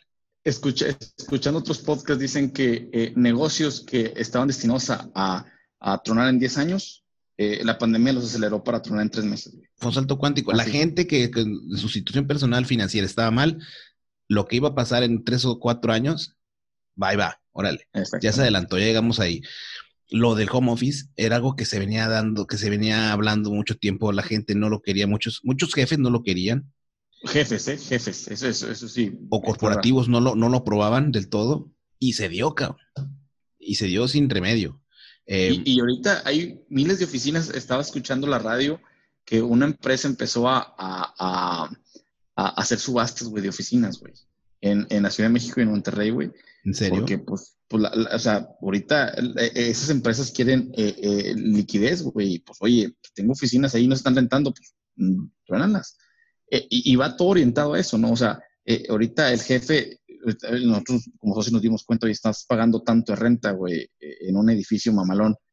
¿Para qué, güey? no. Seguimos trabajando igual, no perdimos nada en cuestión de comunicación, bla, bla, bla, bla, bla. Truénalo, güey. O sea, se va a virtualizar todo. Eh, y fíjate que yo creo que viene algo importante, no sé que ustedes cómo lo vean, y yo estoy seguro que César lo ve más, más seguido por, por la cultura con la que él trabaja. El tema de la administración del tiempo es importantísimo, cabrón. Cada vez va tomando el tema de, de hacer una agenda, de tener objetivos claros y a partir de eso tomar decisiones encaminadas a que ese objetivo se cumpla. Eso yo creo que tendría que ser hasta una materia en la facultad. o a nivel técnico incluso, güey. César, César no, no puede explicar mejor, pero las metodologías ágiles ayudan un chingo. De hecho, cada inicio de ciclo tú tienes que priorizar eh, eh, actividades, ¿no? O sea, tú priorizas actividades eh, de, la, de, la, más importante y así, y le asignas una puntuación con respecto a duración, ¿no? O sea, por ejemplo, siete puntos puede ser siete días, y eso, eso, varía dependiendo de, del, del, la situación. Iba, iba, a profundizar un poco en eso. De hecho, creo que eh, también ahí las, las, metodologías ágiles han ayudado en sí. Es que de hecho, incluso si, si lo ves como un, un, punto para tu vida, también te ayuda. O sea, también tienes, es bueno también en un, punto eh, voltear hacia atrás y decir, qué, qué, qué chingados hice, va. Pero mira, te, platico, por ejemplo, yo trabajo eh, con una metodología ágil que se llama Scrum. Es de las ahorita las más adaptadas, eh, más adoptadas por el, por el público, todos en realidad, eh, pues creo que es lo más... El público, chiquita. te platico, en realidad tenemos cuatro ceremonias. esas cuatro ceremonias son el daily stand-up, en el que todos a las nueve de la mañana se, se, bueno, X el horario, ¿verdad? Eh, se define, bueno, qué vamos a trabajar el día de hoy, qué vamos a hacer, qué blockers tenemos, si hay algún blocker, si, si tenemos eh, alguna dependencia, etc. Ahí se habla con los stakeholders, etc. Muy bien. Después también tenemos la ceremonia de lo que es el, eh, el grooming. El grooming es una, bueno, e, esa ceremonia se, se basa en el que tú tienes un backlog eh, un backlog es, es un trabajo de, bueno, un trabajo que, que, se ha definido con el tiempo y en el cual puedes empezar a, a empezar a acotar mediante, eh, mediante los sprints, que son cada dos semanas. Una eh, lista de actividades que están, digamos, se van apilando en, en, en, en, un lugar y tú te das cuenta que son tus objetivos en, behind the scenes, o sea, los tienes ahí, sabes que los tienes que hacer y ahí se van acumulando dependiendo, conforme vaya avanzando el proyecto. Ok. Cada, sprint son dos semanas y en el daily stand-up es cada día. El grooming es una solamente una sola exhibición por cada sprint, igual por cada cita. igual que la retrospective, igual que los demos. Eso, eso varía, eh, César, César eh, eso varía eh, para cada, cada proyecto. Eh. O sea, puede ser o una semana, puede ser dos semanas, puede ser un mes. Lo recomendable es dos semanas, dependiendo qué actividades estés desempeñando, pero eso varía en cada equipo. Para no irme tan, tan técnico, Dana, en realidad grooming significa es hablar con eh, todo el equipo, el equipo eh, se pone de acuerdo en qué se va a trabajar, entiende el trabajo, se, se, rebotan ideas de que, ok, se va a trabajar en esto, se entiende. Ahí está el product owner, que el Scrum Master y lo, y lo que es la, eh, los desarrolladores y los testers. Todos en conjunto entendiendo cuál es el objetivo de, de esa, de ese punto del trabajo. Eh, bueno, eh, especificación técnica, Product Owner es el que en realidad pertenece al cliente y es el que te va a evaluar y prácticamente va a validar que el equipo está entregando lo que el, cliente está pidiendo. Por eso se llama Product Owner. El Scrum Master o el Kanban Facilitator, dependiendo qué metodología, es el que prácticamente lidera al equipo y, le, y lo provisiona de cualquier necesidad. Entonces, esos son los roles prácticamente de una metodología ágil. El Product Owner, el Scrum Master, el Kanban Facilitator y el equipo, ¿no? Que el equipo puede ser formado por eh, N número de, miembros, eh, skills, etcétera. Pero prácticamente eso para, para que quede claro para el auditorio. Sí es. Entonces, ya que, ya que se, se, se entendió en equipo qué es lo, las necesidades del backlog, Ahora se pasa a la siguiente ceremonia, que es el planning, en cual en el planning, en base a, lo que, bueno, en el grooming se, define la, la, dificultad de hacer ese, ese eh, parte del, código o esa parte del, trabajo. De la actividad. Qué, tan, ¿Qué tan difícil es? Se define por una serie fino, eh, fino, Fibonacci, perdón una, eh, una serie Fibonacci. Y eh, en el lado planning, ya teniendo todo su punto, sabiendo, sabiendo el, el lo que se puede trabajar. También se define ahí el planning, eh, cuántos recursos se tienen, cuánto tiempo, si, si, van a estar trabajando o si van a estar de vacaciones. Ya en base a eso, en base al cadence que tú tienes antes de en, el desarrollo, sabes cuánto es la media de, de, la carga de trabajo que puedes trabajar. Por ejemplo, en este caso son 25 puntos, 29 puntos en promedio por sprint. Entonces ya vas definiendo la capacidad, etc. Después llega la, retrospectiva, la retrospectiva que más que nada es un Kanban que dice qué se hizo bien y qué se, puede, qué se puede mejorar. Ahí se habla que de, las, de las broncas que se, que se vieron durante el sprint, que vieron, cómo se hizo, que, que, también hay estímulo para dar kudos, para dar menciones honoríficas al buen trabajo del equipo. Y por último, vienen los demos, en el cual en los demos tú tienes que demostrar un trabajo que hayas hecho durante el sprint, eh, así como para hacer un knowledge transfer, decir, mira, se está trabajando en esto, todos estén de acuerdo. Más que nada, todos llevarlo aquí, en cortito, en cortito, que todos, como se, en, dos semanas, se planea nada más un bunch de, de, de, actividades para dos semanas, se, eh, se define el, el, el capital humano para trabajar, se, ve, se dice que se hizo bien, que se hizo mal y se, y se demuestra que eso es lo que se hizo. Así cada dos semanas, cada dos semanas. A la torre, cada dos semanas. Imagínate ese ciclo eh, cada dos semanas, pero imagínate que cada dos semanas estás entregándole algo al product owner, entonces ya le estás agregando valor a, tu trabajo. Y cada dos semanas estás recibiendo un, feedback de ese, del equipo y de ese product owner para mejorar en las siguientes dos semanas. Entonces, volvemos a, a, la, a, la, metodología japonesa. Recorto los periodos de evaluación recorto los periodos de entrega para que cada vez, cada ciclo sea mejor la entrega y más rápido, entrego más rápido eh, eh, satisfacción al cliente. Entonces, esa es la misma, esa es la misma metodología que yo uso en la parte de, de, RH, o sea, pero eh, enfocándolo en el capital humano. Ya, ya, ya bien, y ya viéndolo desde esa perspectiva, mejor te podemos, te, te, podemos ampliar un poquito el panorama al decir, ves que tenemos todo planeado y ya sabemos mi equipo qué va a hacer en dos semanas. Entonces, cuando, por ejemplo, eh, tuvimos una conversación ahí por el, por el chat de amigos que van, eh, Aldo, Aldo Serna, el, eh, mi compadre el banano, decía, es que tú como a veces tienes días libres, digo, no es que no tenga días libres, o sea, yo ya sé cuándo voy a tener días libres, porque de antemano yo planeé mi sprint, ¿sí? Yo ya sé que voy a necesitar tal, tal, tal. Si llega un break-in, porque por ejemplo, eso es que, algo muy importante llega y, lo, lo, aplico en mi vida, ¿no? También, o sea, este tipo de planeación lo, aplico en mi vida. Llega un break-in, priorizo. Digo, oye, a ver, pues sí, sí está muy importante como para meterlo en mi sprint de dos semanas. O, no, compadre, pues, tú vas al siguiente sprint y en el siguiente sprint hablamos. Eh, y así, así, y así es como lo vemos nosotros. Entonces tenemos todo planeado, eh, sabemos qué vamos a hacer en dos semanas. Eh, y, estamos planeando cada dos semanas, cada dos semanas, cada dos semanas, cada dos semanas. Entonces, eh, si estás en ese ciclo y también, como decía César, lo, lo, extrapolas a tu vida, pues te va a ayudar mucho. Es muy robusto. No, está muy padre. Es la punta del iceberg, ¿eh? eh Me imagino. En realidad es, se llama Continuous Delivery, que ahorita lo vas a escuchar bastante, bastante. Ahorita es un boom DevOps, que es lo que más que nada hacer hacer deployments a la nube casi, te estoy hablando. Mm. Antes, por ejemplo, tuve un ejemplo en, donde ha mejorado DevOps, en qué ha mejorado nuestra vida. Por ejemplo, eh, en los servicios de, de, de, mantenimiento o de soporte, lo que sea, de soporte en sí. Tú tienes una bronca antes, tienes una bronca, Oye, y en lo que llegaba la petición y en que desarrollaban todo, en que liberaban todo y que lo mandaban y llegaba un proceso que se abeta y que lo mandaban, se tardaban siete meses en resolver tu bug que lo encontraste siete meses. No, pues entonces... Ya salió otra tecnología para entonces, ¿no?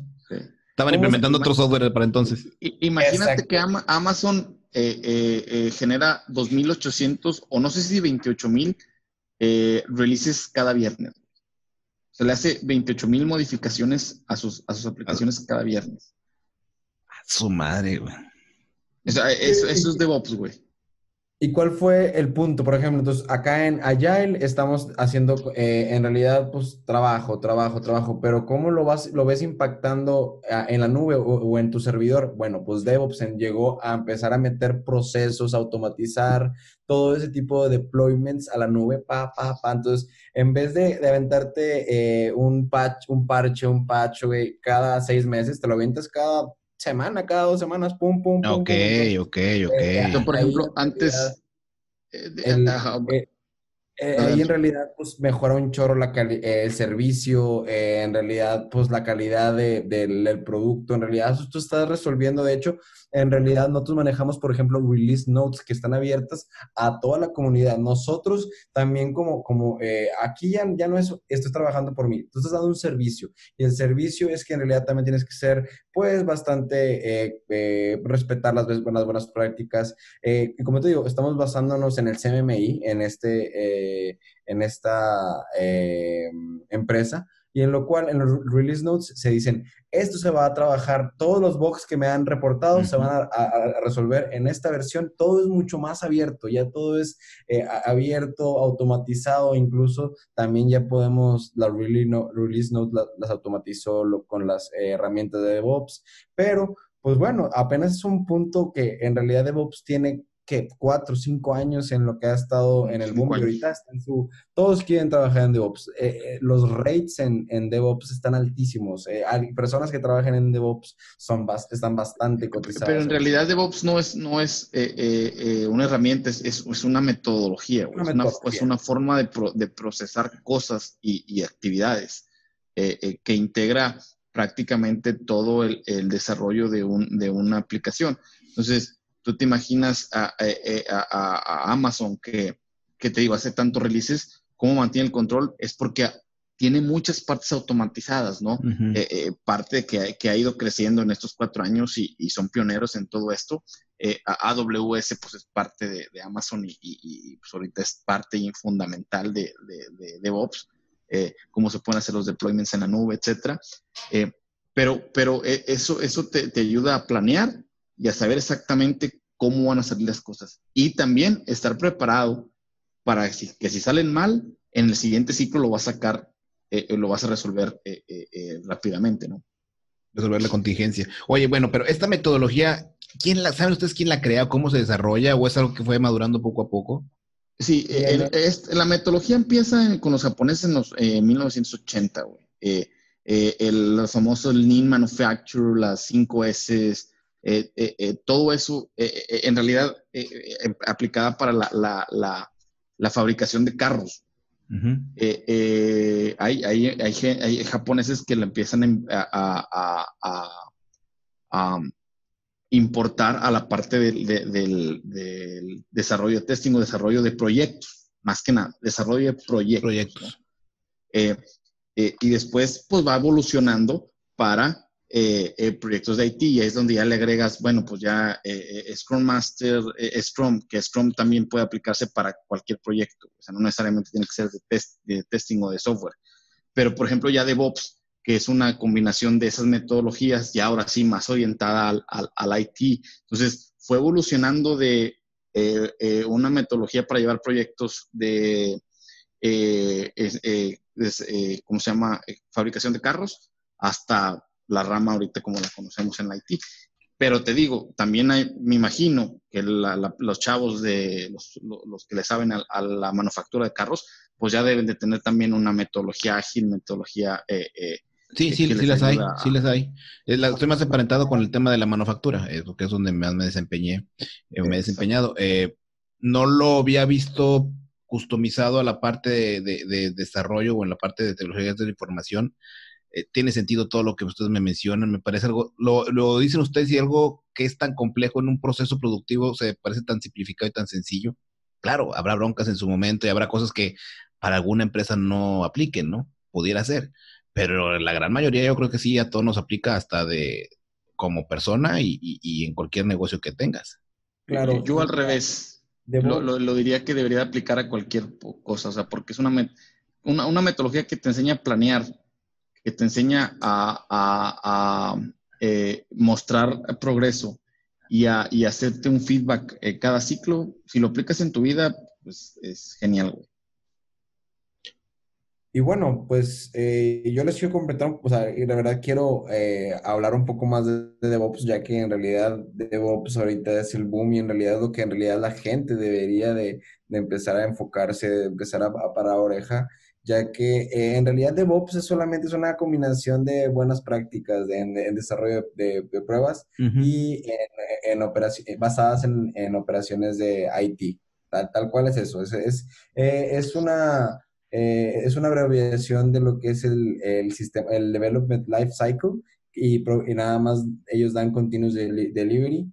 Y tal cual, DevOps viene eh, desde la, eh, la, metodología ágil. Ellos eh, surgen muy, muy cercano, más bien DevOps está totalmente basado en, en lo que es ágil. todas las partes de, de DevOps lo, lo, mantiene con el ágil, desde ahí viene. De hecho, las tres personas que empezaron a definir esto como DevOps son tres, se llaman Lynn Bass, Ingo Weber y si no me equivoco, el otro se llama Liming Su.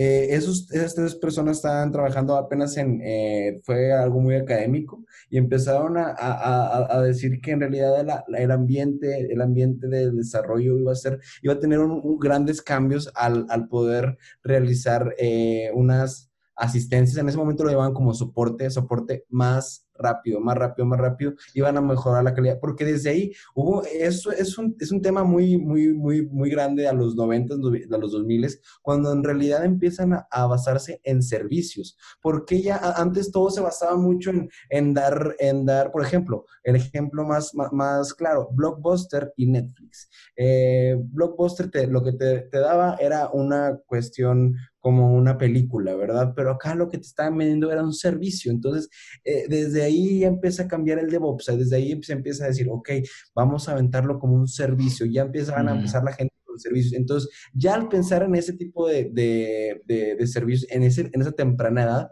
esos cambios son muy bien, o sea, son, fueron muy bien recibidos. Todo, si, si lo ves en lo que es eh, todo lo que es eh, las compras, eh, cuestiones también, lo que, lo que te comentaba, puros servicios, Amazon Web Services, todo lo que es servicios ahorita es el boom. Por eso ya todas las empresas que empezaron muy, muy pequeñas, ahorita ya son unos monstruos porque supieron administrar o ver el queso en el momento con las personas adecuadas y empezaron a aventarlo como servicios. Entonces, DevOps, todo fue el eslogan, es un servicio en el que vamos a poder dar continuous delivery a un cierto producto. Entonces, es un poco de la historia de DevOps. Desde la perspectiva técnica, eh, eh, siempre hubo problemas en, en, embonar tres partes. Eh, estoy hablando del software development cycle. hay una parte del desarrollo, o sea, quien genera el código es un departamento. El departamento de calidad, que es el testing, y el departamento de operaciones, ¿no? Que es el que recibe el código y lo empuja en la infraestructura hablando de los servidores y todo, y garantiza que esté operando, ¿no? esta, esta, metodología dice, ¿cómo yo los puedo unir? ¿Cómo, cómo, cómo, cómo quiero que, se, que trabajen eh, estos tres, tres entes eh, en, un mismo, en un mismo ciclo, en un mismo pensamiento? Es ahí donde estos chavos empiezan a fumar acá la, la tracalosa y a chaventar pin, eh, ideas y pues unen muchas metodologías y dicen, ¿sabes qué? Pues esta es y prácticamente integró esos tres, esos tres equipos, estos tres, tres entes para hacer uno mismo y, y, obtener este ciclo infinito de que desarrollo, pruebo, opero, desarrollo, pruebo, opero, desarrollo, pruebo, opero. Este punto, perdón que te interrumpa, Carlos, es lo que César eh, viste en este nuevo empleo. O sea, esta, esta, esta cultura de trabajo fue la nueva para ti cuando te cambias a tu actual empleo. Así es, así es. Te digo, eh, pero no, lo puedo negar, mi, mi, empresa está totalmente basada eh, en Estados Unidos. O sea, en realidad, pues las, las, las oficinas principales están en Houston. Entonces, pues viene todo de allá. Viene todo de allá con el, en el mismo sentido de que eh, todas las empresas basadas en el estilo de Google, el estilo de, pues más que nada, Cupertino, todo lo cuestión de Palo Alto, todo lo que viene allá de, del West Coast. del West Coast. No nosotros. Exacto. Eh, yo, yo quisiera eh, sacar al traer a la conversación el tema de la del seniority. En una, en, digo, en todos los giros está la gente duramos menos, dura menos en los trabajos. ¿Cómo les ha ido a ustedes? ¿Cómo han visto, cómo ven a la racita? Eh, ¿Está durando, no duran? ¿Es problema de algunos solamente o es problema general? ¿Qué les parece? Yo he tenido, bueno, eh, y volvemos a lo mismo, con esta metodología me ha ayudado mucho a mantener mi core team. O sea, si te, puedo decir que eh, yo, yo tengo rotación mínima en mis 10 principales empleados, tengo rotación mínima desde hace tres años. O sea, no, no he rotado. He rotado eh, por, por, la forma de, que es el mercado, de, de, usar contractors y todo eso, pero una vez, o sea, mi nómina core, un 5% de rotación. ¿Y tú, César, cómo lo ves? ¿La gente rota más de la que debería o sí está estable? No, eh, está muy estable, pero yo creo, yo se lo eh, eh, tengo que dar a, la empresa. De hecho, tengo un dato ahorita. Solamente tuvimos, son buenos datos, eh. Déjame, si, si, si, quieres, dame. Salazar dato.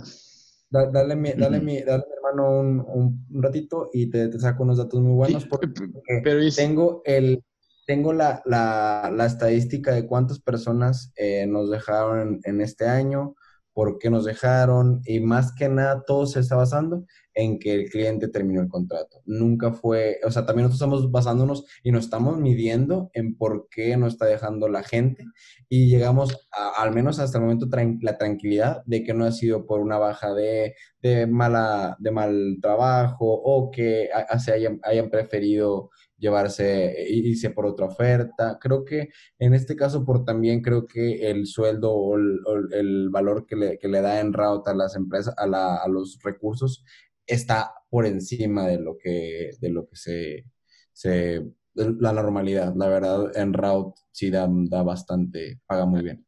Y, ahí sí, y ahí sí eh, eh, eh, aplica la de, la de, es la empresa, ¿no? O sea, sí me imagino que si ahorita le hicieras una pregunta a un manager de Infosys, a un manager de Capgemini, a un manager de, de eh, Neoris, pues te van a decir, sí, tengo un chingo de rotación.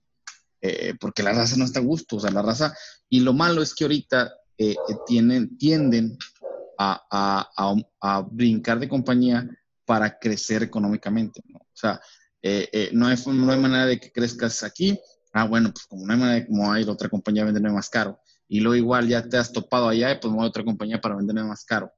Eh, eh, pero yo siento que si llegan a una compañía en donde, donde los escuchan, donde eh, los premian, y no necesariamente tiene que ser premio económico, nosotros manejamos varios bonos que yo siento que también ha ayudado mucho a mantener, a mantener enfocado al empleado, motivado y no inflar nuestra nómina, ¿no? Porque obviamente viéndolo desde la perspectiva eh, monetaria, pues eh, eh, el, aumento bajo estas condiciones que hemos tenido económicas a nivel mundial, pues es difícil, ¿no? Entonces, mantener al, al, al, al empleado contento con aumentos nunca es bueno para ninguna compañía, ¿no?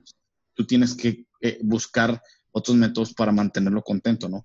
y creo que si se topan con una compañía que, que el recurso o el personal es atendido adecuadamente, eh, mm, eh, eh, bajas mucho los índices de rotación. Yo la verdad sí, sí considero que en Route está en el top 3 de las empresas de Monterrey en TI, en IT, perdón. sinceramente, el nivel de, de, flexibilidad, el nivel de... Tenemos bastantes prestaciones, creo que es bastante competitiva y aparte el nivel de como, aparte empezamos con una empresa muy pequeña, ahorita ya crecimos expresionalmente, pero yo fui el, el empleado 21, 21 y ahorita ya somos 120. Ah, caramba. Eh, a, a, cuestión de, de, tres años de que, desde que yo entré. pero imagínate que, que, las empresas ya, ya están, ya están eh, promoviendo eso como una prestación. O sea, ahí yo, yo, yo digo, híjole, pues eso debería, debería ser de cajón pero, pero ya, ya muchos empleados se refiere, eh, me ha tocado eh, eh, que hasta tratan de comunicarse con otros empleados para, para pedir referencias de cómo los tratan. y eso tarde o temprano les va a pegar un poquito más a las, empresas mexicanas. Los, los mismos portales ya empiezan a dar la oportunidad de calificar el empleo. ¿eh? y, y ahora, sigue, sigue habiendo la necesidad y eso siento que también eso nos pega un poco, o sea, porque los managers dicen, ah, bueno, pues tú no quieres, pues hay 20 formados en la fila, eh, que, que sí se van a, sí, sí, sí, sí, tienen la necesidad del trabajo y, y, y, pues lo que les pongas lo van a hacer. Creo que eso también demerita eh, eh, y, nos, nos, estamos dando un balazo en el pie como, como, como mexicanos para que eh, pues hagan lo que queramos, hagan lo que quieran con, nosotros como empleados. o los que en, dado caso están en ese, en ese punto, ¿no? Yo trato de evitar esa parte como, como empleador.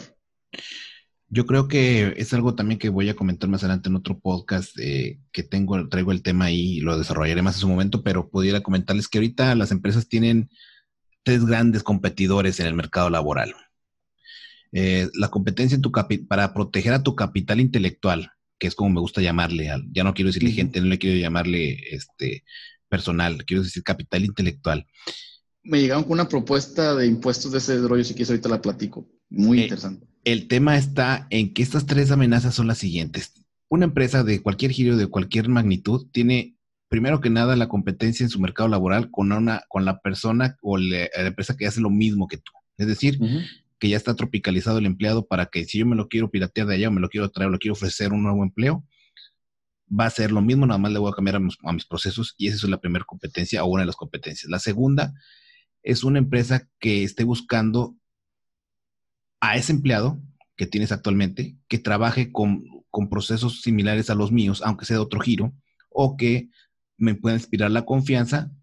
Volvamos a hablar del caso de César, alguien como César, que a lo mejor César hubiera pedido trabajo de ventas de carros, un ejemplo, pero tenía las competencias y eso también para, para mí es una es alguien que me puede quitar eh, o que me puede distraer a mi capital intelectual. Y hay una tercera eh, eh, amenaza, por así decirlo, para, para proteger a tu capital intelectual, que es esta nueva tendencia del emprendedurismo, donde ya es muy fácil que la persona pueda tomar una decisión de irse por su cuenta. Y que creo que yo que esta tercera, esta tercera este, corriente del emprendedurismo, del emprendedurismo nace a partir de la insatisfacción laboral dentro de una compañía. Oye, pero, es una paradoja que, y, muy, muy, muy canija, porque yo tengo tres, cuatro amigos que han hecho lo mismo, eh, eh, eh, y, esperarías que, cambien para bien, pero hacen exactamente lo mismo que, sus jefes hacían en, empresas grandes, güey. Dices, hijo de eso, te sales porque estás en contra del sistema, pero al final te vuelves parte del sistema. Es que es complicado, ¿no? Y es que es muy fácil decir, no, es que lo hace mal, señalarlo. Ahí nos podemos meter a temas filosóficos, psicológicos, pero a la hora que te toca a ti, pues es que, a ah, caramba, pues sí, sí, sí, en realidad es complicado, más complicado de lo que yo pensaba, ¿no? Eh, y en ese sentido iba, iba, el, apunte hacia, el, hacia la, este tema de la rotación del, personal y, es una amenaza. Yo creo que ya les está pegando el producto a muchas compañías, a la liquidez y al flujo de, de efectivo. Es algo que ya está siendo factor, el tema de la rotación. Claro. Oye, pero fíjate que eh, eh, eh, no nos debería asustar lo del emprendedurismo. En, Estados Unidos, el 45% del, del, del, PIB viene de, empresas pequeñas, de, emprendedores. en eso, eso, no me asusta, al revés. deberíamos de alentarlos a que, a, que, a que formen sus negocios, pero México es impresionante lo que tienes que hacer para, para sacar una empresa, güey. O sea, es... ¿Es un reto? Eh, un reto eh, que tú dices, ah, es una empresa. No, en Estados Unidos, literal, yo, nosotros tenemos eh, empresa constituida en Estados Unidos, nos llevó cuatro o cinco días constituirla, güey. Sí. sí, he visto que es sencillo, te metes, te metes a un portal, güey, bajas los estatutos, pum, pum, pum, pum, pum, met, y ya, te llega tu nombre, número de empresa, que es el RFC, y listo. Acá, notario. Para empezar son nueve, nueve, de 9 a 15 bolas. Y luego, de notario, banco, güey. Y lo del banco, SAT. Y luego del SAT, empezar a jalar. De ahí son entre 30 a 50 mil bolas, güey. Lo que le tienes que poner de puros trámites, güey. Eh, de, cosas así pendejas, güey. Entonces, por eso hay, hay un chingo de raza que, está vendiendo tacos y que no se, no se, no se afilia al sistema de, impuestos, güey. Eh, eh, o sea, es difícil aquí en, México, eh, pero yo siento que pues es algo que va a generar más competencia y, va a buscar que las empresas digan, oye, pues ahora este chavo que estaba conmigo aquí y era tester, ay cabrón, ya puso una, una, compañía y ahora me está dando, me está dando competencia. Ah, cabrón, pues espérame que hice mal. para que este chavo se fuera y, me genera competencia. Fíjate, ahí es, un reto muy, muy, significativo. Yo siempre he tenido la forma de pensar, Carlos, eh, que justo debes de contratar a gente que sea autocompetencia o tu socio. Es una, ¿Por qué? Porque quiere decir que es gente que trae el drive, que trae una sintonía con eso y es muy fácil entenderse en ese sentido, ¿no? Y te va a dar mucho el hecho de decir, oye, exacto lo que dices tú, que hice mal, o para evitar que sea mi competencia y retenerlo aquí, ¿cómo debo, haciendo sinergia con él, me conviene más que de competencia? ¿Cómo nos acomodamos para que esto funcione? Es un action research constante. Yo sí, yo, lo veía así de, antes de, ser emprendedor. Yo quiero llenar mi equipo de, eh, de, retadores que me digan, que me exijan y todo, porque eso es bueno, güey. Lo que yo sí aprendí como, como, como, eh, como dueño y emprendedor y todo es que ahorita necesitas de las dos. Si necesitas, Un, necesitas un, chavo que no te exija, que no te, eh, que, que, no, que no se exija a él, perdón, que no se exija a él, que esté ahí y haga su chamba y no te diga nada y necesitas un chavo que también, este, no, yo quiero más, yo quiero más, yo quiero más, yo quiero más, y yo voy a tu competencia. ¿Por qué? Porque hay muchos casos en los cuales siempre vas a necesitar a alguien así y, un, y uno que te está exigiendo, pero está en ti saber diferenciar a cada uno de ellos y orientarlos de acuerdo a su, a su, a su, a, su, o a, lo que te van, a lo que te van pidiendo prácticamente, o lo que te van exigiendo. Sí, sí, bastante, bastante interesante esa, esa parte de, las pretensiones de cada persona. Y, el tema, y el tema da para más. Eh, no puedo creer que se nos fueron ya dos horas de plática, prácticamente. Este, se, fue, se, fue, el tiempo. Caballeros, ¿hay algo más que quisieran mencionar? ¿Algún tema que, valga la pena tocar? Híjole, ya, ya, yo siento que ya también vamos a ser tediosos. Eh, o sea, hay muchas cosas. Eh, Ahí a ver si después nos... ¿Da para una segunda parte o qué? ¿Un lado B? Y, ahí podemos hablar de muchas otras cosas, ¿no? Se eh, repite, por mí se repite esto en una, una, segunda ocasión. Este, por supuesto que sí. Me parece que yo, bueno, yo acá en la empresa estoy, bueno, ya, tenemos cinco generaciones de personas que estamos desarrollando. Me gustaría platicarles a, ustedes todo el este tema. Eh, eh, bueno, te decía para la segunda parte, para ya... Eh, ah, ok, perfecto. Eh, lo que me refiero de skill sets, de oportunidades que están aquí, porque hay muchas oportunidades. De hecho, a mí me falta gente. O sea, ¿En serio?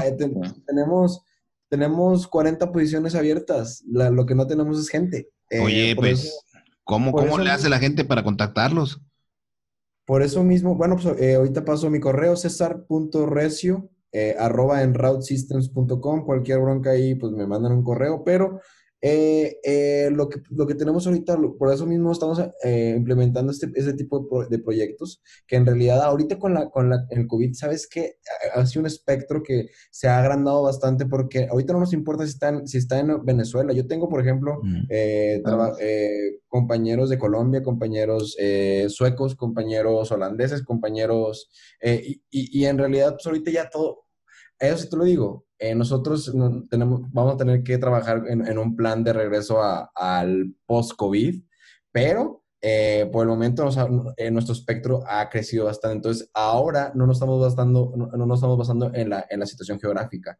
Más que nada, nos estamos basando en conocimientos, por lo cual te da mucho, mucho, mucho más beneficios, pero también hay un punto tu empresa va a cambiar. Se lo avisé a mi jefe. Esta empresa, mira, si seguimos con este tipo de, eh, ahorita tenemos un muy buen ambiente, todos se conocen, no creas, no creas que esto con 100, 100 empleados más y de, diversificados, güey, va a ser un, va a ser un reto también para nosotros. Y, solo ese... A mitigar ese tipo de, de issues. Solo ese tema, de hecho yo también aquí lo, lo, lo, lo tenía para mencionar, solo ese tema de las consecuencias del COVID y cómo trabajar home office y cómo va a cambiar eh, la perspectiva de como yo como jefe eh, eh, hacia, hacia los empleos que trabajan es, es, un tema que podemos desarrollar en un capítulo sin problema, o sea, porque hay tantas aristas ahí que, que, que, me gustaría tocar y, y, y, desde la disciplina, cómo, cómo tú ves a alguien desde que se conecta en casa, cómo los mantienes enfocados, etcétera. Esa es, es otro, otro tema que, que da para, para otro capítulo fácil. Pues lo dejamos si quieren, pero la próxima semana lo, acordamos eh, para que la gente esté atenta de esta segunda oportunidad de este capítulo se va se, se llama Ámonos Recio, literal. Eh, bastante interesante la, la plática. Conocí bastantes temas con que ya noté aquí para investigarlos. Me gusta, me gusta. Hice sinapsis con, también con otras cosas para hacer eh, temas para otros podcasts que, que, por ahí van a estar viendo. Eh, hay, no sé si quieran, ¿quieres repetir tu correo, Carlos? ¿Tú, este, César? Así es, estamos ahí en, aquí estamos en Monterrey, Avenida Puerta del Sol 210, en Route Systems.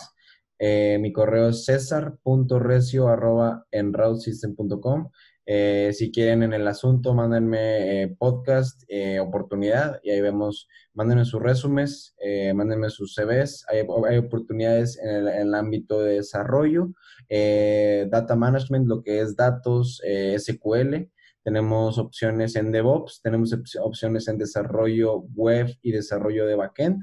También tenemos oportunidades en lo que es eh, testing. Y pues bueno, chicos, eh, pues la verdad, bastantes oportunidades. Solamente es que eh, se preparen. El inglés es, es esencial. pues muchas ganas y con... Hay dos hay tres, tres cosas que tienes que, que, hacer para, para, ser parte de, de asegures el, tu éxito en, en la industria del, del, desarrollo y del, de las pruebas de, testing, o de las pruebas de software, perdón. Eh, es que tienes que tener el inglés, tienes que ser un self-learner y tienes que ser un fast learner. Con esas tres eh, cualidades vas a triunfar en esta industria. Sí, eh, concuerdo con César, creo que es indispensable el inglés, que sea que, que, aprenda rápido y, y, pues obviamente pongas esas, esas esos conocimientos aplicados en, el trabajo rápidamente. Eh, también a mí me pueden encontrar en, em, el correo de carlos.recio, arroba stark, como Tony Stark, solutions.com. E igual tenemos vacantes em, para, cualquier, para cualquier cosa eh, eh, orientada a, a IT. nada más, yo lo único que pido es inglés fundamental al menos como skill, porque de ahí podemos eh, desarrollar, desarrollar eh, el, potencial técnico. Pero pues sí, eh, contáctenos, estamos en la ciudad de Saltillo, pero como bien también lo menciona César, somos una empresa que se maneja digitalmente y no es necesario que estén en Saltillo. Tenemos gente trabajando desde México, Guadalajara, en Estados Unidos, de hecho tenemos una oficina en, San Diego, entonces eh, desde cualquier punto se pueden conectar, se pueden ser contratados y pues lo que ofrecemos es también el roce internacional con, con, eh, con clientes eh, y proyectos de, de, las mejores empresas en Estados Unidos. Excelente. Caballeros, pues gracias por compartirnos parte de su experiencia, de su visión. Eh, quedaron temas en la mesa, en, bueno, en el tintero para ponernos en la mesa, bastante interesante y pues ojalá que la próxima semana nos podamos volver a encontrar. y bueno, pues Gracias, gracias y, los veo próximamente. Va, saludos a todos. Y a la raza circulante, nos vemos en el próximo capítulo. Cerramos. Gracias.